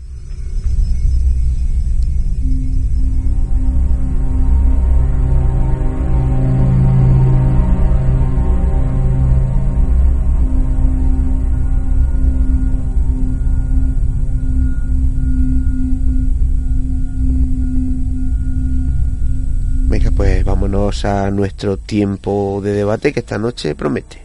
Sí, señor.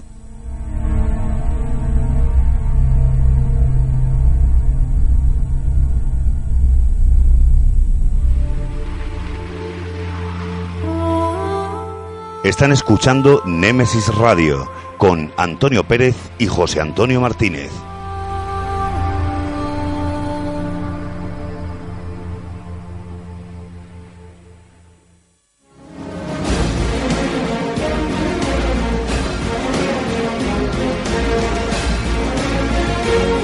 Tertulia.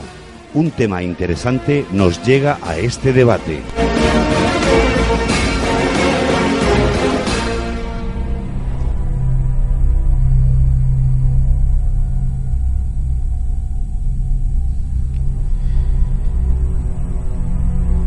Esta noche hablaremos, y estoy seguro que lo decía antes, no debatiremos sobre la existencia o no de civilizaciones ubicadas en continentes ya desaparecidos como podría ser la Atlántida, Mu, Lemuria.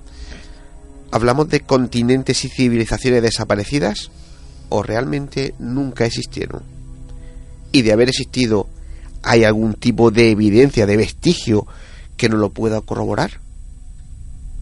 Pues para debatir sobre este tema tenemos en el estudio a un magnífico elenco de amigos, ¿verdad José Antonio? Pues así es, como siempre, como intentamos eh, programa tras programa de, traer pues gente que le guste o que entienda de, de, los temas.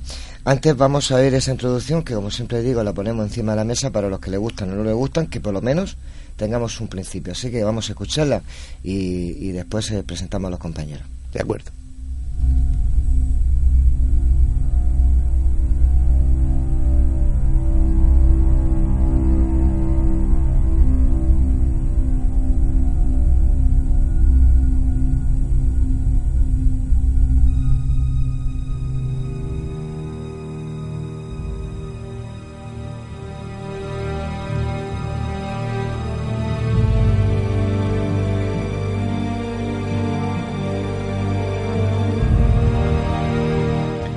Civilizaciones perdidas.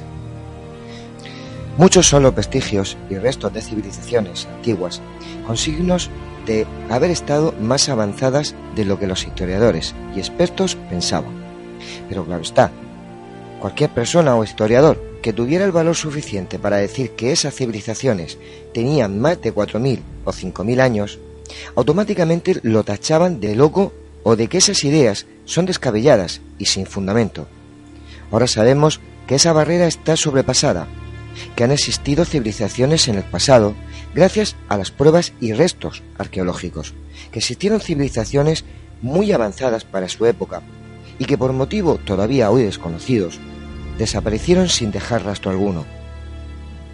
Isla de Pascua, la Atlántida, los Anasazi, Lemuria y muchas supuestas civilizaciones más algunos piensan que son leyendas, que perduran con el paso del tiempo, pero son muchos los que defienden y siguen pensando que realmente somos el fruto de esas civilizaciones primigenias.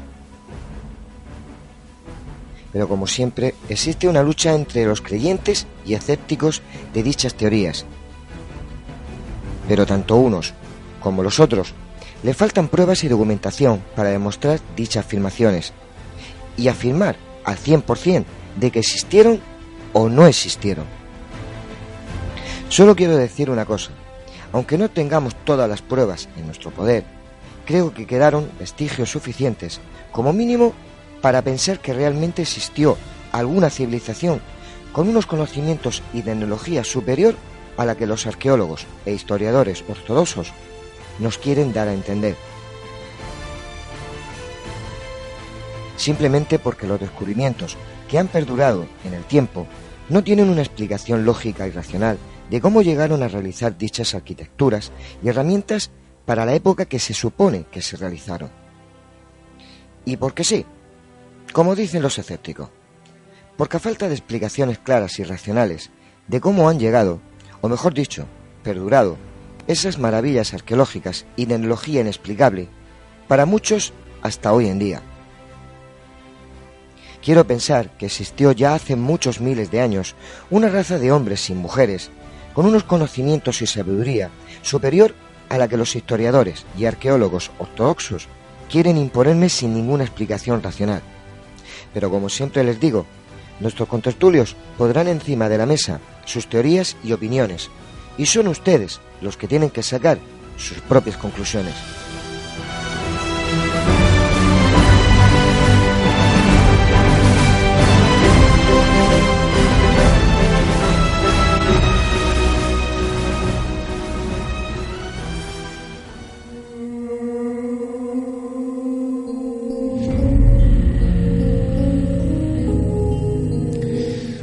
Bueno, pues puesto el tema encima de esta mesa, eh, vamos a presentar los contertulios de esta noche y voy a empezar por en esta ocasión pues, por la derecha. Buenas noches, Fernando Lozana. Buenas noches. Bienvenido, ya hacía tiempo que no venías, ¿eh? Sí. Nos tenías castigado, ¿eh? No, castigado no, estaba en otra en otros frentes. Eh, eh, En otro continente. En otro continente. Perdida. Mm, Civilización perdida o echada a perder, no sé cómo va la cosa. Pues. Pero se ha hundido el continente, sigue en pie. No, ahí, ahí sigue, sigue. Sé yo que está ahí. eh, Como eh, diría que el sabio Galileo, Epure se mueve. Pues bienvenido esta noche. Muchas gracias. Paco Torres, buenas noches. Buenas noches, Mm, encantado de estar aquí y vamos a ver si sacamos algo en claro con, con los continentes perdidos. Sabes que hablamos, lo intentamos, pero nos cuesta nuestro trabajo. José Ramón Sánchez, buenas noches, compañero. Hola, buenas, buenas noches. ¿Preparado para el tema, no? Sí, bueno, yo pienso que sí. bueno, es curioso. Vamos. Bueno, pues eh, Antonio, buenas noches. Otra vez. Claro, si quedamos tú y yo. Me hace gracia porque dice, preparado por el tema. Y José Ramón desde que llega y desde fuera está con el ordenador, con sus chismes, con sus papeles, con su Sí que es historia. verdad, porque yo al Pepe le digo es poético. Lleva 200 papeles, no lleva ninguno. Pero el que lleva 200 papeles, José Ramón. Si es que de casta le viene a cargo. Pero no te preocupes que se habrá buscado por ahí algún chascarrillo, alguna cosa siempre para dejarla para el Se- final. seguro que sí. Bueno, vamos a oír eh, las dos opiniones que, que, bueno, que Antonio ha podido grabar esta mañana para nosotros, para, para Nemesis Radio. La vamos a oír y a raíz de ahí empezamos ya con el tertulia debate. Venga.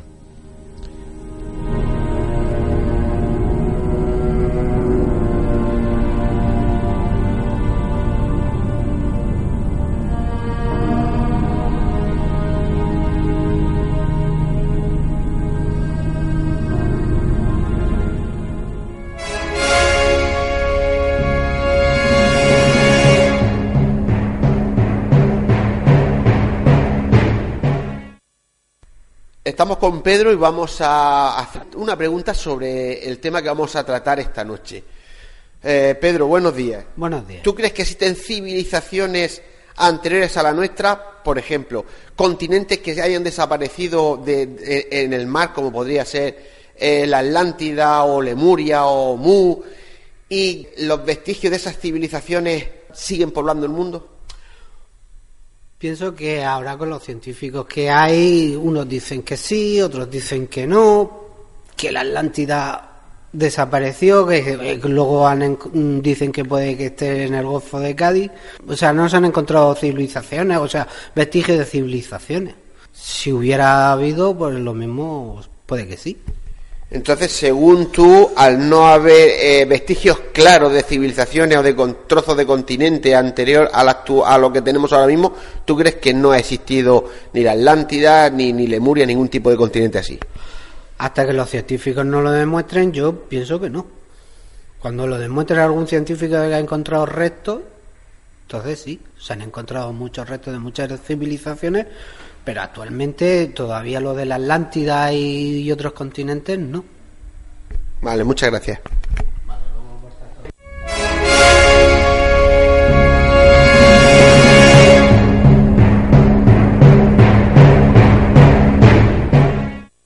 Estamos con Santiago. Santiago, ¿la existió la Atlántida? Pues claro, sin duda alguna, pero totalmente seguro. ¿Por qué? Porque hay zonas que se elevaron con la presión de los continentes y zonas que se sumergieron por lo mismo, por lo mismo que se levantaron unas, se sumergieron otras. Y ya está. Y seguro que hubieran zonas, llámese Atlántida o llámese como se quiera, que estarán sumergidas y que fueron civilizaciones. Muchas gracias.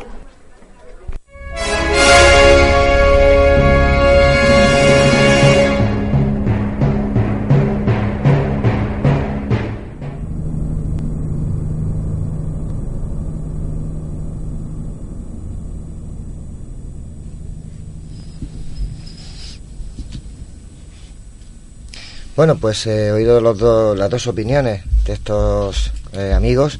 Vamos a empezar con el debate. Eh, yo le pasaría el testigo a Paco Torres. Si, si usted quiere. Bueno, pues voy, voy para allá. Eh, la verdad es que a mí me, me atrae bastante la hipótesis de que Platón, evidentemente, lo que expuso, además, no nos llevaría apenas tres cuartos de hora a leer en total los textos de- que se, que se disponen de, en el Timeo y el, el- el relato del Critia de lo que habla de la Atlántida. Es muy poco. El problema es que en unos años, digamos, de a lo largo del siglo XX, sobre todo con gente como eh, Edgar Casey, que era un, un vidente, ¿verdad? Que, que a principios del siglo XX pues, vaticinó que se encontrarían restos de la Atlántida y que se encontrarían restos de alta tecnología. Y fue ahí cuando la cosa mm, se trocó en una inverosímil historia de naves voladoras, de, de máquinas poderosas, de pirámides que metían luz, energía. Eh, pero lo que sí nos queda de todo esto es que mm, yo estoy convencido de que hay un trasfondo real y que fue no como decía este este amigo este que eh, oyente que entrevistaba ahí en la calle hace un momento no no fue un movimiento de, de masas de continentes no eso no no no, no transporta hace millones de años. Mucho más cerca hace tan solo apenas unos 21.000 años que terminó la glaciación y el mar subió 120 metros. Y a veces hubo periodos que en menos de, de- en décadas la gente veía cómo subía el mar y hubieron grandes cataclismos y hubieron mm, de hielo de, en masa provocando grandes inundaciones. De hecho, podemos observar como en la región de, de- de- los famosos lagos, la región de los lagos del Canadá, hay una gran hendidura provocada por el peso de la capa de hielo que allí existió en su momento. Y eso también implicaría, pues según algunas teorías, que hubiera un giro de eje de- del eje polar y que hubiera un trastorno de gran consideración. De hecho, mm, añadiré un poco un punto más importante que es que se congelaron mamuts en apenas cuestión de horas. Aparecieron en, en Siberia congelados. mm, eh, hay muchas muchas pruebas que indicarían que puede haber habido una civilización con una cierta capacidad de inteligencia, pues bien porque sea porque ya, como bien sabéis, he tocado mucho el tema de las líneas de Nazca, eh, he tocado, hemos tocado aquí también el tema de, de- de la Gran Pirámide. Hay, hay restos de conocimiento, de un conocimiento que no es el propio del hombre cavernícola, que no es el propio de- de- de- del paleolítico, Mm, cazando mamuts, viviendo en cuevas. No, hay algo más. Parece ser que había un conocimiento y una memoria histórica. Esto es muy importante. ¿eh? Parece que en los memes de la humanidad hay algo pendiente de haber habido el recuerdo de, de algo grande que de golpe y porrazo desaparece y que yo apostaría, aunque suena locura, y dado que en la India últimamente han aparecido templos a ras del mar y muy sumergidos y que todavía no se atreven eh, en la arqueología a datar con exactitud, pero si queréis esta noche podríamos comentar también cómo en Tiwanaku, por ejemplo, el templo está orientado con una desviación que pertenece una desviación con respecto al otro que pertenecería a una antigüedad de hace unos 12.000 años, etcétera, etcétera, etcétera. Hay indicios de que el ser humano en la antigüedad algo perdido por el camino. José Ramón. Yo creo que a todos nos, a todos nos gustaría eh, que hubiese existido la Atlántida. Yo, yo creo que la hay pocas cosas tan atractivas como, como la idea eh, de una civilización que haya estado antes. Y, y podríamos pensar por, por muchas razones. Eh, en primer lugar, no, no- yo creo que nos remontaría mucho en el tiempo, nos rompería esa dinámica de provenir de, uno, de unos homínidos, del mono, dicho así en bruto, ¿no? De algo que parece que, pues, pues que en el fondo pues, pues no nos gusta mucho. Eso es verdad. Luego, pues, pues todo lo que conlleva, digamos, una civilización caída, la decadencia, la muerte, el pensar cómo algo puede haberse destruido en horas, tiene, tiene un romanticismo profundo que a mí me gustaría, la verdad. Eh, lo que querría, y, además, mm, eh, mientras hablábamos antes de- del programa, un momento, creo que los compañeros, los colegas, eh, mm, son de la posición clásica, más bien de la Atlántida, y dejan de lado otros modernismos de, de otras civilizaciones que, que están saliendo ahora.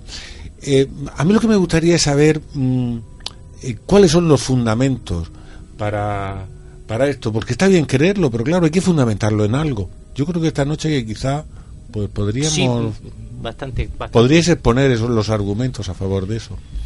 Bueno, ¿Cómo es, Fernando? vamos a Los ver. tuyos. Vamos a ver, ¿por qué argumentos a favor de la tesis clásica? ¿Por dónde empezamos? Empezamos por lo que se supone que es la base de la cultura occidental en la que vivimos, que es la tradición judeocristiana con un Génesis. Empezamos por ahí. Ahí habla de, en un trocito muy pequeño, habla de muchas cosas. Habla de dioses, habla de gigantes, habla de un problema de mezcla De ángeles con de ángeles con, con terrestres, Sí. habla de una serie de circunstancias. Y eso, hasta la fecha, todos los que viven en, por los alrededores se consideran cristianos, supongo que lo tendrán en cuenta, a los efectos po- correspondientes, porque eso está ahí, y eso no se ha criticado. Habla de algo, habla de... El Noé es un ejemplo de un cambio. Podemos hablar de muchas situaciones, por ejemplo, en la epopeya de Gilgamesh, también se habla de un momento complicado donde confluyen distintas situaciones. De hecho, él es hijo de medio, medio mortal, medio dios. Medio dios. Estamos en la misma situación, es otra mezcla de dos tipos distintos.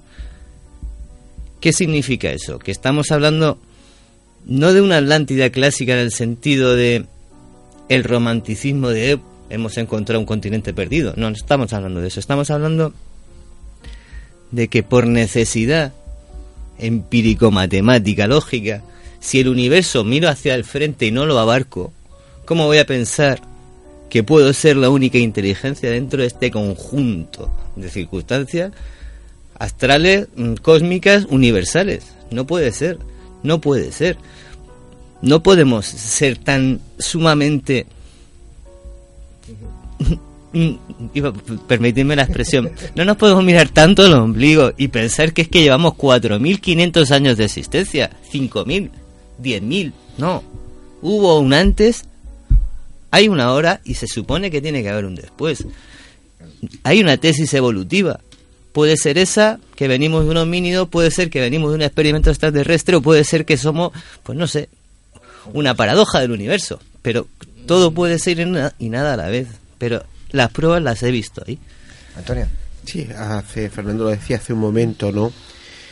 Eh, hace 4.000, puede ser 6.000, puede ser 8.000 años, pero no más allá, ¿no? Este tipo de civilizaciones como las que nosotros tenemos.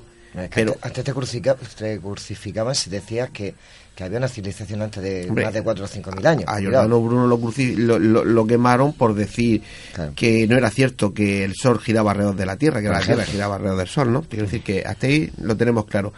Pero yo, como dice Fernando, yo no me voy a ir a, 10, a, a 100, ni 200, ni 500 mil años. Yo solo digo una cosa.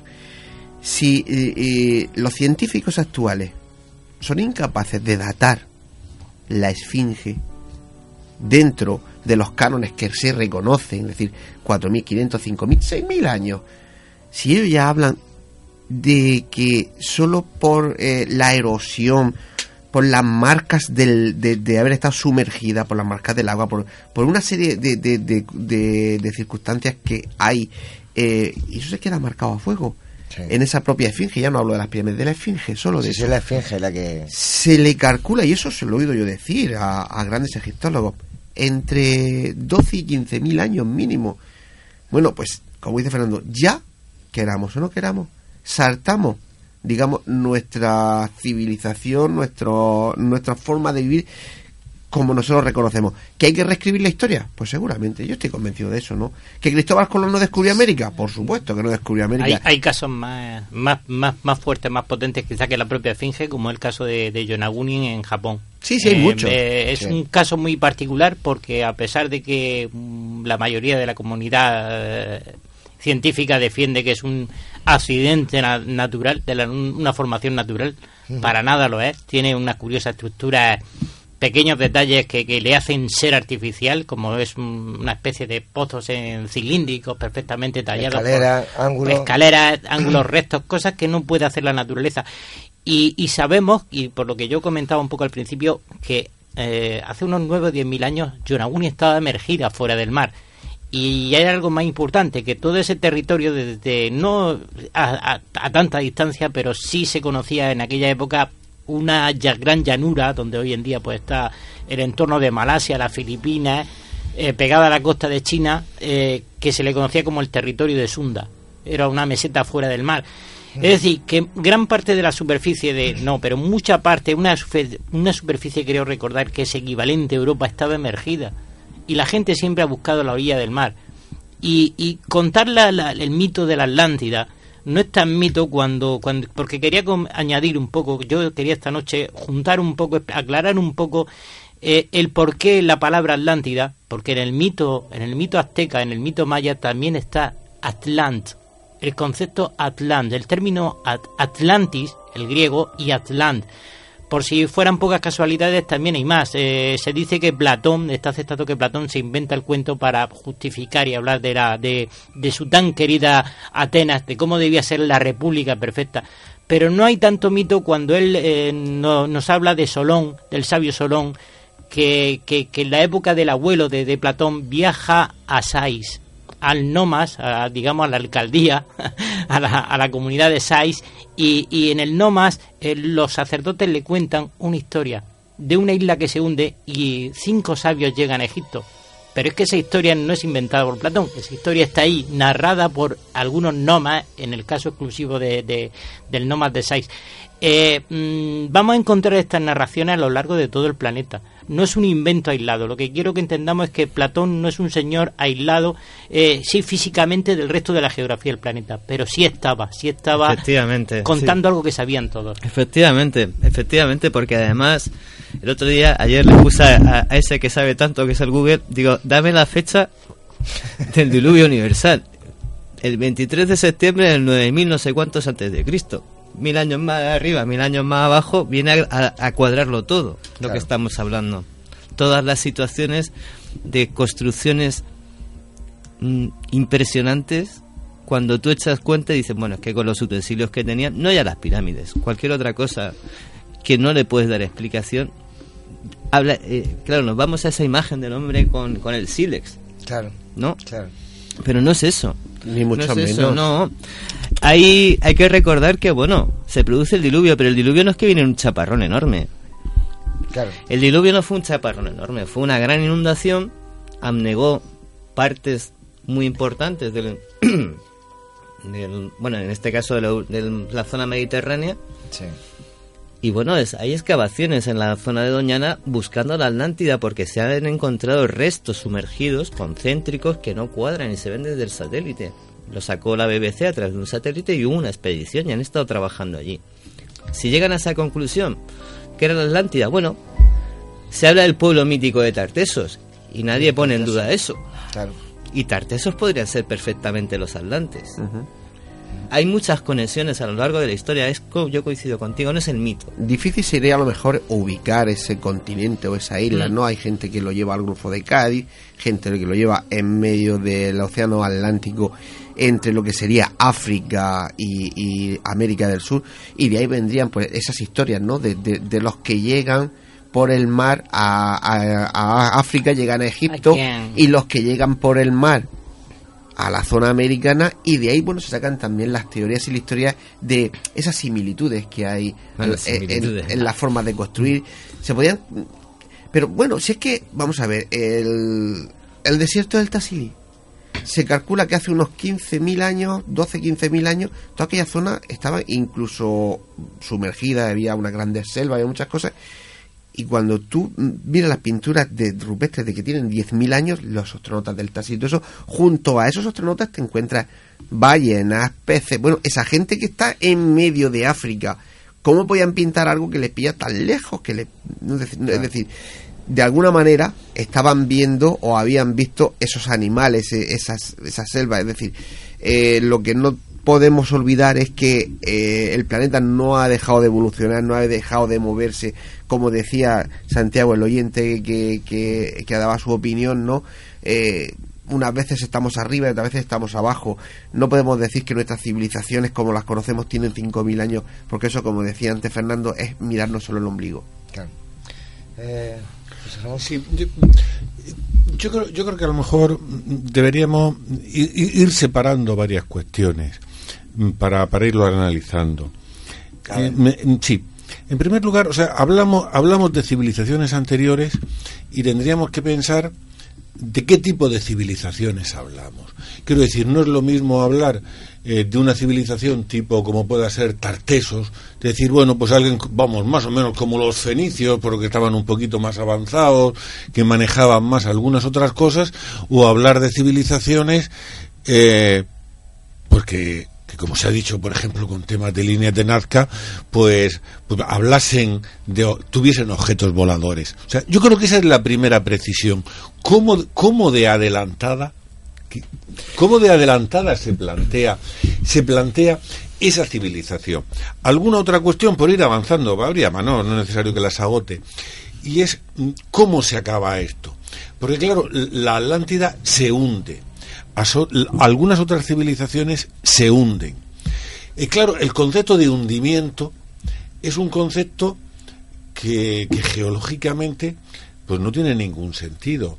Eh, por ejemplo, por decir, no, aunque me salga de la Atlántida, en algún otro momento el, el, continente de, de, la, de Lemuria, Lemuria, eh, surgió como un mecanismo medio razonable para dar lugar decía, bueno, vamos a poner algo porque es que hemos encontrado en Madagascar unos mamíferos que no están en África y que son los mismos que aparecen en la India. Entonces, ¿cómo es? Bueno, pues creamos un gran continente que hay aquí y a través del cual y ese continente luego se ha hundido. Bueno, Ahora sabemos que los para que esas cosas ocurran no necesitan hundirse los continentes. Hay algo, hay, algo, hay algo que es el movimiento, hay algo que es el movimiento de placas eh, y, y, los continentes no se hunden. No es físicamente posible el que un continente se hunda de la noche a la mañana. Entonces, ¿cómo esa sería la otra cuestión. ¿Cómo han ocurrido estas cosas? ¿Qué mecanismo pues, pues, que lo apunten nuestros compañeros porque nos vamos, lo siento, nos vamos a la publicidad porque lo que no se oye no se, no se vende. Me gustaría que lo vieran aquí, cómo estamos. Así que vamos a la publicidad y en breve estamos eh, retomamos el, la tertulia de, o, el debate porque yo ya se, está tomando... ¿eh?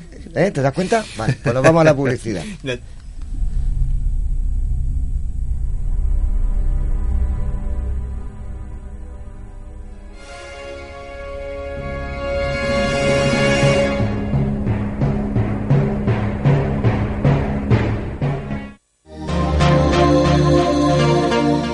Cibercopy, copistería, papelería, impresiones A4, A3, autoservicio de impresión, encuadernaciones, plastificaciones, tesis doctorales y mucho más. Cibercopy, con los precios más competitivos y el servicio más rápido, abierto todo el día ininterrumpidamente.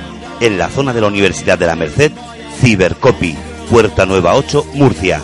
Teléfono 868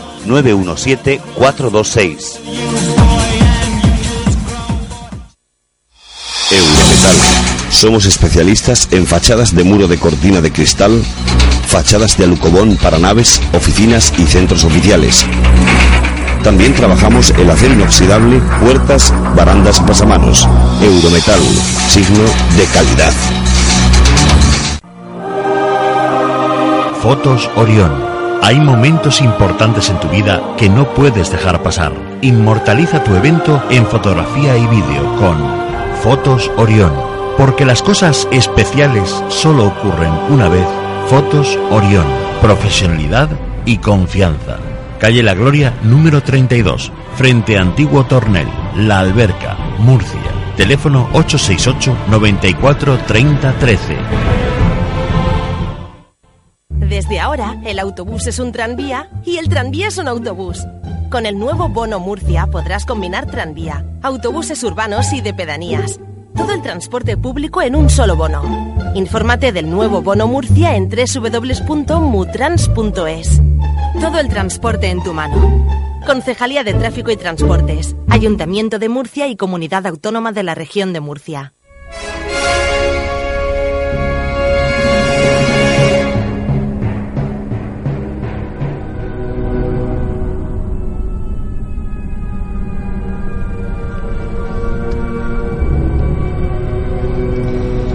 Bueno, ya estamos de vuelta. Eh, no se pueden imaginar el trabajo que me ha costado aquí retener aquí al personal.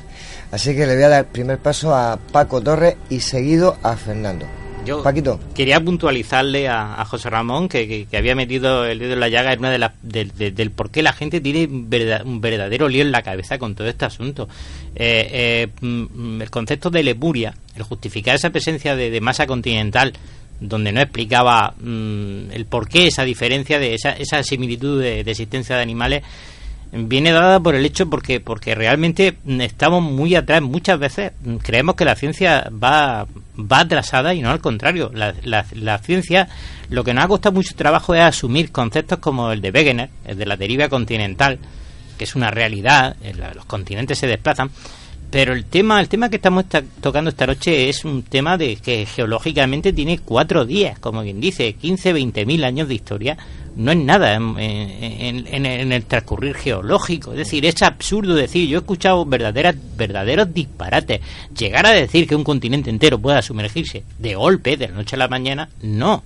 Sí sabemos que en cientos de años que la gente ha tenido, yo creo que te lo comentaba al principio fuera, fuera del programa, lo de los palafitos.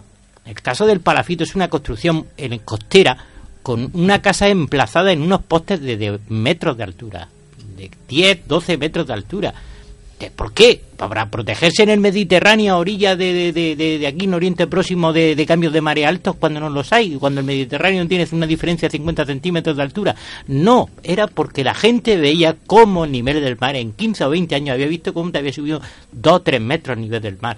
Porque vivías en la del mar, porque necesitabas pescar, porque tenías recursos, porque necesitabas vivir cerca de la, de la desembocadura de un río.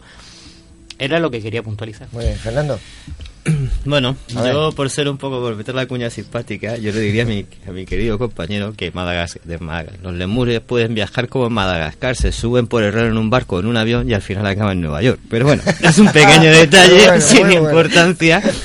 Pero lo que sí que tenemos que tener en cuenta es que, claro, es que, vamos a ver, situaciones paradójicas tiene que haber, pero si nos ponemos realmente serios y vemos cuánta es, cuál es la edad de la Tierra, la edad de la Tierra tiene mm, lo que nos... Bueno, nos podemos volver locos pensando en lo que puede haber pasado en tantos años. O sea, no somos capaces incluso como seres humanos de acordarnos de cosas que hicimos hace dos días. Yo soy como para tener una... como Bueno, que el planeta, el planeta siempre ha estado. Yo no creo. Vamos a ver, si somos evolución, evidentemente hay, hay signos que demuestran que hubo otra cosa. Hay signos que demuestran que hubo otra cosa. Em- Ha podido haber una convivencia entre especies, mm, especies de aquí, especies de allí, mm, pruebas de tiene que haber y bueno, algunas son muy llamativas, como algunas fotos en Marte de que hay algo por ahí. Claro. Hay muchas, cada vez se habla mm, más abiertamente de esto. Y no nos extrañaría que cualquier día se presentara y nos dijeran hola. A mí me encantaría, porque ya saldríamos todos de dudas. Pues eh, se- el tambalice se nos, se nos caería. ¿eh? Claro, sí, efectivamente. Bueno, realmente la ciencia, sin reconocerlo, lo está reconociendo. Me explico. Hace unos programas tenemos aquí a Alfonso Sánchez Hermosilla y te decía que en el es cierto que somos muy parecidos a los demás a los demás seres vivos de este planeta, pero tenemos en nuestro ADN algo que no compartimos con nadie, que es totalmente diferente y que la ciencia no sabe de dónde viene. Es decir, más claro. Acabo de leer precisamente un artículo donde que el- en el país que me llamó la atención en su momento la diferencia con el ADN del chimpancé. Todo el mundo pensa, o sea, se habla de un 1,24%. Se estima que puede ser 10 veces, 10 o más veces superior esa diferencia. Claro. Eso puede dar lugar a muchas interpretaciones de muchas teorías, como por ejemplo que aquí hubiera dos procesos paralelos en algún momento de gestión Quizás quizá yo lo vea, yo lo vea mm, de gestión de genomas. Yo lo veo más cercano. Yo es que tiendo a verlo más cercano que tú, Fernando. Coincido en algunos puntos mm, en, en- esa in- in- discre- discrepancia de, de- de que, que existe porque no tenemos claro cómo ordenar todavía el tiempo en estas cuestiones, ¿verdad? El tiempo geológico No podemos. o el tiempo histórico. Pero supongamos un ejemplo muy breve que voy a poner rápido. Supongamos por un momento que nuestra, nuestro planeta, hoy en día tal y como lo conocemos, habitamos gente que son aborigen en Australia, gente que son en América y tribus que le llamamos no contactadas porque no queremos entrar en contacto con ellas, están en, en el paleolítico prácticamente, viviendo en el neolítico, pues para no interferir en, en su vida y hacerles daño como cultura. Eh, y, y supongamos por un momento que la nuestra desaparece, de la noche a la mañana no, pero desaparece y dejamos pues, ciudades como Nueva York con grandes rascacielos y solo sobreviven puestos no contactados de Brasil. Dentro de 10.000 años, ¿qué pensarían? Que grandes obras y estructuras, aquel pueblo tan primitivo había logrado hacer, porque este pueblo emigra y, y se instala en Nueva York y, ¿qué hace con esos restos de aquellos descomunales edificios? Mm, mm, ¿Qué pasaría dentro de 10.000 años? ¿Qué diría un arqueólogo? Caramba, esta gente pues vinieron extraterrestres o esto fue esto o hubo una evolución. No, no, simplemente es que es que esto, yo estoy convencido de que a lo largo del tiempo siempre han- ha existido lo mismo que existió un Egipto muy avanzado en comparación con el con el norte de Europa, mientras que ellos hacían pirámides eh, en el resto, bueno, en el norte de Europa se movían megalitos eh, sin forma, sin tallar, sin definir, porque había una diferencia evolutiva importante en el mismo periodo de tiempo. Y esto lo extrapolamos a cualquier periodo histórico y nos da la conclusión de que nosotros hemos sido en un momento dado un pueblo muy primitivo, que puede ser que parte de, de- de esa civilización humana haya sido pues, diferentemente más avanzada. Es lo que como yo lo veo. Sí, Yo- Vamos a ver. Evidentemente, posibilidades eh, puede haber habido muchas. La cuestión es ver cuál de, eh, de toda esa ramificación de posibilidades tiene más probabilidades y de cuáles tenemos los signos de que puedan haber, de que puedan haber estado. Eh, comentábamos antes del, hundimiento y de la imposibilidad de hundimiento de, de los continentes, pero sin embargo ese hundimiento es absolutamente necesario.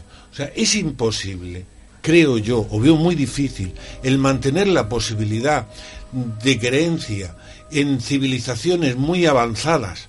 Hablo de muy avanzadas, porque creo que ese es el tema. Nadie Sí. se preocuparía si hubiese habido alguien que hubiese conocido el hierro un poco antes que los otros y se han acabado. Eso no, no nos traería aquí esta noche. Si hubiese habido civilizaciones muy avanzadas en tiempos re- relativamente cercanos, no hace mm, mi- miles de millones de años, eh, ¿Cómo sería que, no tenemos ningún dato de ellos o tendríamos tan pocos datos de ellos? Porque se citan muy pocas cosas. Mm, me explico más. Eh, nosotros sabemos o creemos saber más o menos cómo puede haber sido el árbol, porque es un árbol muy, muy ra- ramificado de la evolución humana, en el cual llegamos, lo estoy mirando aquí, lo tengo que mirar porque no me acuerdo, pero tenemos datos desde hace 5 mil millones, perdón, desde hace más de 5 millones de años y, y- y podemos ir viendo pues desde el hombre, desde el Anamensis y todas las ramas que nos llevan hasta ver al, al Neandertal, al Sapien, etcétera. Y hemos podido encontrar restos, hemos podido encontrar huesos, hemos podido encontrar objetos de gente que apenas hacía en ocasiones que, que no tenía nada más que como mucho golpeaban unas piedras. Y podemos decir cómo estaban y podemos hablar de su hábitat. Y sin embargo, somos incapaces de encontrar objetos, restos, huesos, cosas importantes de civilizaciones que teóricamente o se plantea que fueron tan poderosas Restos, por y tan eso. ¿Cuál es la única opción? Evidentemente, debieron de hundirse porque sería la única explicación Sí. que Otra se vez. hundiesen de la noche a la mañana, la única explicación para que no las pudiésemos encontrar. Si no, tendríamos que ir dándonos patadas con No las cosas falta. cuando saliésemos de paseo al campo. Realmente no hace falta que se hunda un continente, José Ramón. Si alguien talló Yonaguni y Yonaguni estaba en aquella época a cierta altura sobre el nivel del mar, a lo mejor a 50 o 100 metros sobre el nivel del mar, las herramientas se quedaron ya bajo el agua una vez que acabó la glaciación. Es que no hace falta que se hunda el continente, es que ya se encargó la naturaleza de, de no, de digamos que de un método. Sí, pero, pero, pero, pero, pero el hombre, el, el gas que no? estoy viendo aquí, Yo le- yo le voy a desde pedir hace- a la- Desde hace un millón a dos millones de años. Sí. Fijaros si ha cambiado también Yo el le- yo le clima. voy a pedir- Tenemos un montón de restos. No, es que de no este- de tenemos este que, señor. insisto, esta noche y por enésima vez, que no tenemos que irnos tan, a- tan atrás. Y le voy a pedir a los oyentes que si tiene ganas de hacer un- un- una experiencia muy curiosa y muy simple de hacer, extender una regla, una cinta métrica, cualquiera tie- tiene por caso un metro, y extienda dos metros, la cinta métrica. Y, y- esos do- dos metros de longitud le vamos a aplicar una cantidad de 200.000 años, el valor de 200.000 años, que es la cantidad de años potencialmente que ha tenido el ser humano para construir una civilización. Y resulta que solo hemos tenido, por lo visto, potencial para, para emplear los últimos 5.000 años. Es decir, medio centímetro, 5 milímetros de esa regla. De- hemos extendido la cinta de 2 metros y solo nos queda apenas medio centímetro y, si es que no queremos entrar a, yo no sé por qué eh, recontre nuestros historiadores se emperran en decir que si Egipto y que si y que si la civilización de de, de, de- de- de los sumerios cuando tenemos a la cultura Homon fabricando una arcilla maravillosa unas piezas de cerámica las mejores quizá del mundo hace 10 o 12 mil años y todavía hay reticencia a aceptarlo Estamos ante evidencias. Yo hablo de evidencias. No me gusta hablar de, de, de, solamente, bueno, sí, los textos antiguos, por mucho mito que sean, eh, Todos dicen lo mismo. están hablando lo mismo. Y es Todos. el única, era la única manera de salvaguardar el conocimiento. como Un mito. Y, por desgracia, de una manera bastante dictatorial, imponerlo mediante un sistema de sacerdotes. Uno de los, uno de los motivos que pudieron generar las religiones fue uno de ellos salvaguardar el mito. Y en el, no, no había otro, otro backup, no había otro sistema de copia de seguridad en la época, nada más que obligar a la población a recibir la transmisión a través de, de un sacerdote, de un chamán que iba transmitiendo un conocimiento que lógicamente de generación en generación se desvirtúa, se deforma y al final no tiene pie ni sentido. Claro, sí, hay una cosa que, que no debemos nunca olvidar. Y en eso estoy muy de acuerdo con Paco. Nosotros, en general, el pueblo de a se va a enterar de lo que, de lo que los que gobiernan quiere. Eh, Tenemos miles de pruebas, miles de casos de, de, de gente que ha descubierto, y algún día lo traeremos aquí porque quiero traerlo, quiero traer eh, esos gigantes de aquí de Lorca, vamos a hablar sobre ese tema, en el que de repente descubren en una de las explosiones descubren una serie de, de, de cuevas que realmente son como, como edificios en los que hay esqueletos de 3 metros y medio y 4 metros de altura. ¿Qué es lo que sucede en ese momento? Automáticamente se para algo que nunca se ha hecho. La cantera echan a todo el mundo a su casa. Y ahí aparece una serie de señores con unos camiones, cargan todo en cajas, se lo llevan. Y nunca más se supo de ello. Eso que pasó aquí, hay mil sitios en el mundo que han aparecido y que han desaparecido tal cual ha sucedido. Claro, a lo mejor me puedes decir, es que eres muy conspiranoico, vale, es posible, pero es que yo no soy el que lo dice. Hay miles, miles de testimonios en los que cada vez que aparece algo extraño, automáticamente alguien lo hace desaparecer. Se lo lleve quien se lo lleve. Aquí no hace mucho hablábamos precisamente de, de esta persona que encontró unos molares que tenían que ser de una persona de 3 metros o, o más. Lo estuvo viendo el dentista de su pueblo dijo, efectivamente esto es humano, pero esto no concuerda con las medidas. Lo mandó a una universidad en Portugal y nunca más se supo de esos molares. Entonces, claro, es muy fácil decir, es que no hay grandes vestigios, es que tampoco se dejan. Y lo que hay grande, bajo mi punto de vista, pues a lo mejor se camufla. Hablemos de las pirámides de Egipto, hablemos de lo que queramos decir. Hay construcciones que todo el mundo sabe que no puede ser de, de nuestra civilización, que eso es anterior. Y pero además, en- y además lo que tú dices, los restos de los gigantes, los Nephilim que hablan en, en la Torá, esos gigantes que aparecen en muchos sitios sí concuerdan con los atlantes. Porque el atlante es el, fe- el- el- la idea del atlante es esa. Es un ser humano no solamente evolucionado en lo intelectual, en lo espiritual o lo que fuera, Si no es un ser humano con unas cualidades distintas. Pero muy- si es que somos incapaces de, de encontrar nada. Mira, toda un la ser vida, humano, llamen un ser. toda la vida llevamos viendo, llevamos viendo eh, los moais de la isla de Pascua. Y nunca se le había ocurrido a nadie empezar a escarbar hacia abajo. Y resulta que es que están enterrados hasta el cuello.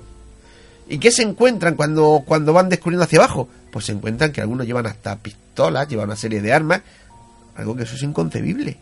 Tecnológicamente es No, inconcebible. tenemos muchísimas a lo largo de todo el planeta. Creo que esta noche sería imposible contarlas todas. Es que tendríamos que dedicar muchos programas a hablar de. Existen muchísimas coincidencias, Pues pero simplemente queda- lo que se hace. quedan cinco minutos. Pero entonces no digamos que no hay vestigios. Y sin embargo, Claro la que lo lo llama anomalías.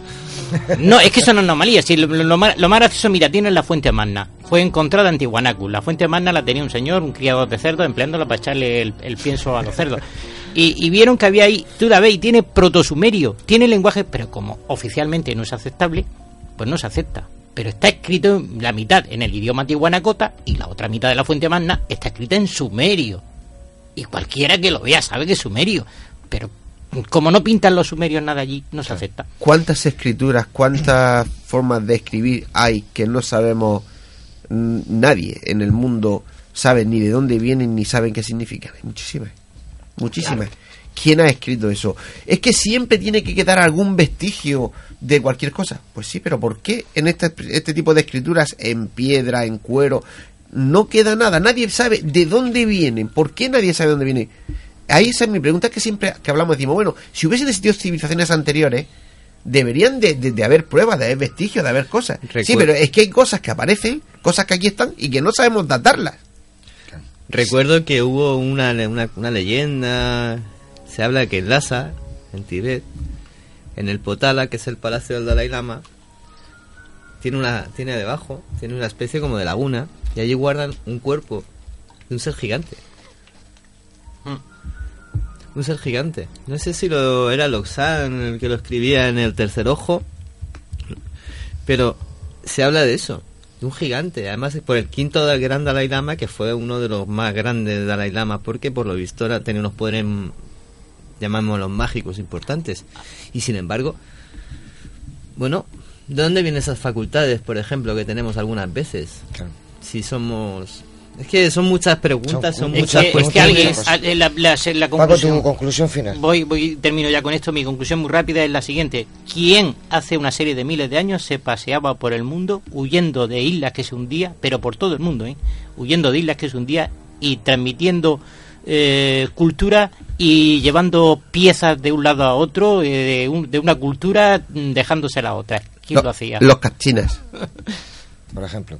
Los cinco sabios llegados a. José Ramón, tu Sí. conclusión final, por favor. Sí, yo, yo, yo creo que lo que lo que hemos planteado esta noche eh, son, son dos formas contradictorias de, de entender el por qué estamos aquí. Eh, mm, los antiguos eh, pensaban que, que el hombre venía, venía de los dioses, era una creación de los dioses, y por eso era una creación más o menos perfecta. Los griegos hablaban incluso de diversas edades, de la edad de oro, eh, de plata, de la edad de hierro, eh, en definitiva, eh, de una decadencia, de una decadencia del hombre desde una situación cercana, cercana a Dios. En la Biblia, pues es, es algo parecido. Aún se, se utiliza la expresión que se utilizaba tanto antes de vivimos eh, o estamos a hombros de gigantes, qué grandes eran los antiguos y nosotros somos. Esta sería la, la- interpretación, como digo, antigua divina. Probablemente la realidad es más humilde. Probablemente venimos de un homínido de África que fue evolucionando, que llegó aquí, que se cruzó, que se cruzó con un neandertal, porque luego llegó el sapiens. Probablemente somos una mezcla de genes, somos un producto imperfecto. Quizás no es tan bonito como el otro. Cada uno, como dice. José Antonio, que saque sus conclusiones.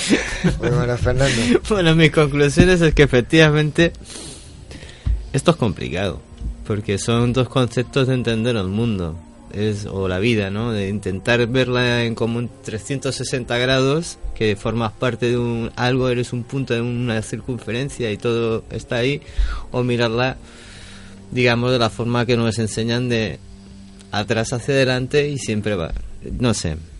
Es complicado, pero bueno, yo sí que apuesto porque algo hay. algo hay. Cualquier día, y lo pido aquí en abierto, que vengan pronto, que nos lo cuenten. y así ya.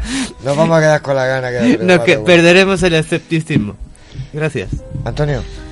Pues eh, yo más o menos en la línea que llevo desde el principio que hemos empezado este debate, ¿no? Yo pienso de verdad que, eh, como decía antes Fernando, nos miramos demasiado el ombligo y queremos... Es que no hay grandes vestigios, no sí hay muchas cosas si queremos indagar.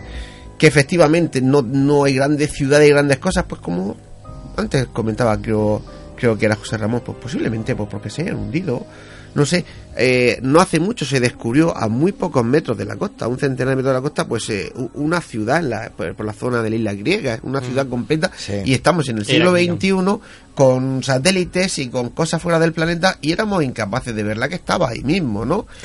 Pues ¿por qué no van a seguir apareciendo? Pues por supuesto, yo lo que sí tengo claro es que eh, es imposible, como decía antes Fernando, que en un planeta que no sabemos los años que tiene, seamos la única civilización y digo civilización entre comillas porque civilizar no estamos mucho, que haya poblado este planeta. Muy bien, yo me voy a decir esta noche muy poquito, me ha gustado escucharos. Eh, solamente decir que sigo después de 25 años o 30 años estudiando e investigando. Lo mismo que no sea la explicación de las pirámides no me es válida, no es válida para mí son tres pirámides o cuatro que se han quedado, aparte de las de México y todas las que hay, pero me centro en las de las pirámides de Egipto, la meseta de Giza. No, para mí no tienen explicación, pero ahí están. Eh, la verdad que nadie hoy en día, a día de hoy, me puede decir si existió la Atlántida, cómo se destruyó. Sí podemos sacar conclusiones, como hemos dicho, que cualquier, aunque tú, Paco, dices que no, que se pueda hundir directamente. Pero no tiene por qué ser un continente, puede ser una isla. ¿Vale? O puede ser un poquito más grande que una isla y que sean seres que sean más avanzados, no digo en general. Pero me quedo de todo lo que hemos hablado con una cosa, con el planeta de los simios. Porque eran capaces de ver algo que era superior a ellos y esconderlo. Y creo que eso está pasando hoy en día con nosotros. Ven vestigios de, de cosas más avanzadas y lo tapan. Y ahí lo dejo. Pues eh, hasta aquí el programa de esta noche y queridos compañeros, gracias por habernos acompañado. Muy bien, pues eh, ya saben, toda la información en Nemesis Radio, nuestro email nemesisradio arroba y tanto en el Facebook como en el correo electrónico, pues pedid dejarnos vuestros eh, mensajes con cualquier cosa que queráis contarnos. Y recuerden, Nemesis Radio, todos los domingos a partir de las 22 horas en Radio Inter 96.8 de la FM, Radio Inter Cartagena 92.4 de la FM y en Radio Inter Economía 90.7 de la FM en toda la región de Murcia. Por internet a través de la web www.intereconomiamurcia.com. Y ya sabéis, no olvidéis que nuestras voces viajan ya por el universo.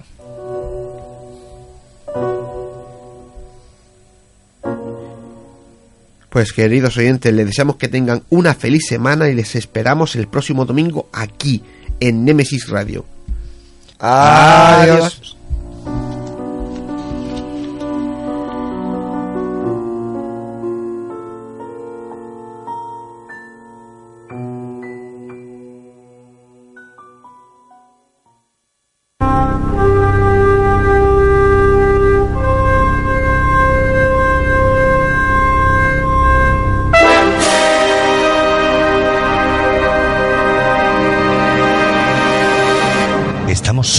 En el universo? ¿Quiénes son los verdaderos artífices de las pirámides? ¿Hay vida extraterrestre? De ser así, ¿es posible que ya estén entre nosotros? Psicofonías, Ouija, ¿nos hablan los muertos? Némesis Radio, viajando a lo desconocido, sobrepasando el horizonte de la conciencia. Némesis Radio programa dirigido y presentado por Antonio Pérez y José Antonio Martínez. Todos los domingos a partir de las 10 de la noche en Radio Inter y en Radio Intereconomía Región de Murcia, Némesis Radio. Radio.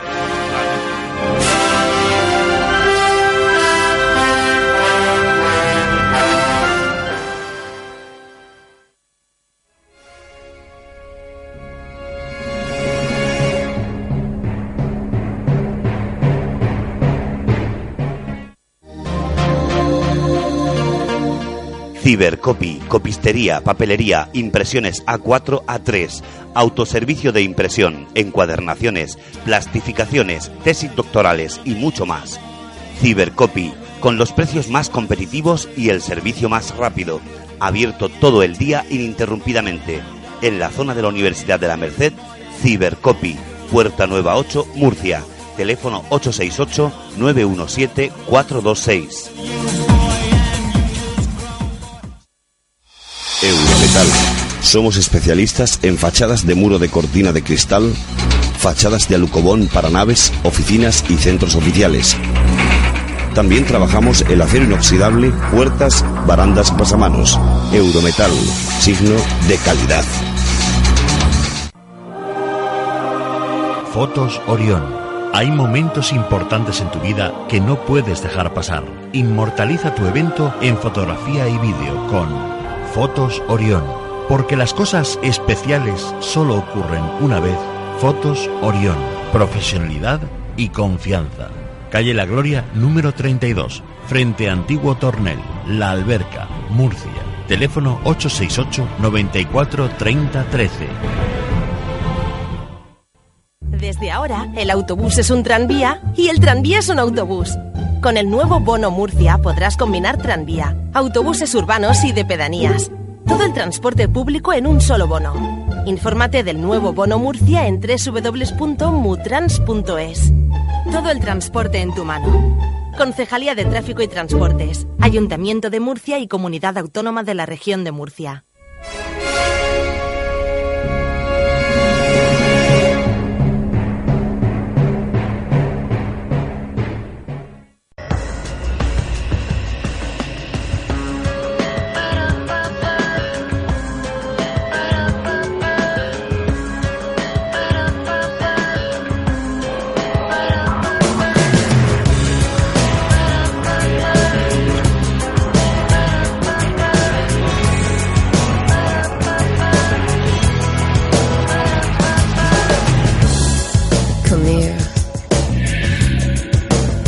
Baby, please, can you tell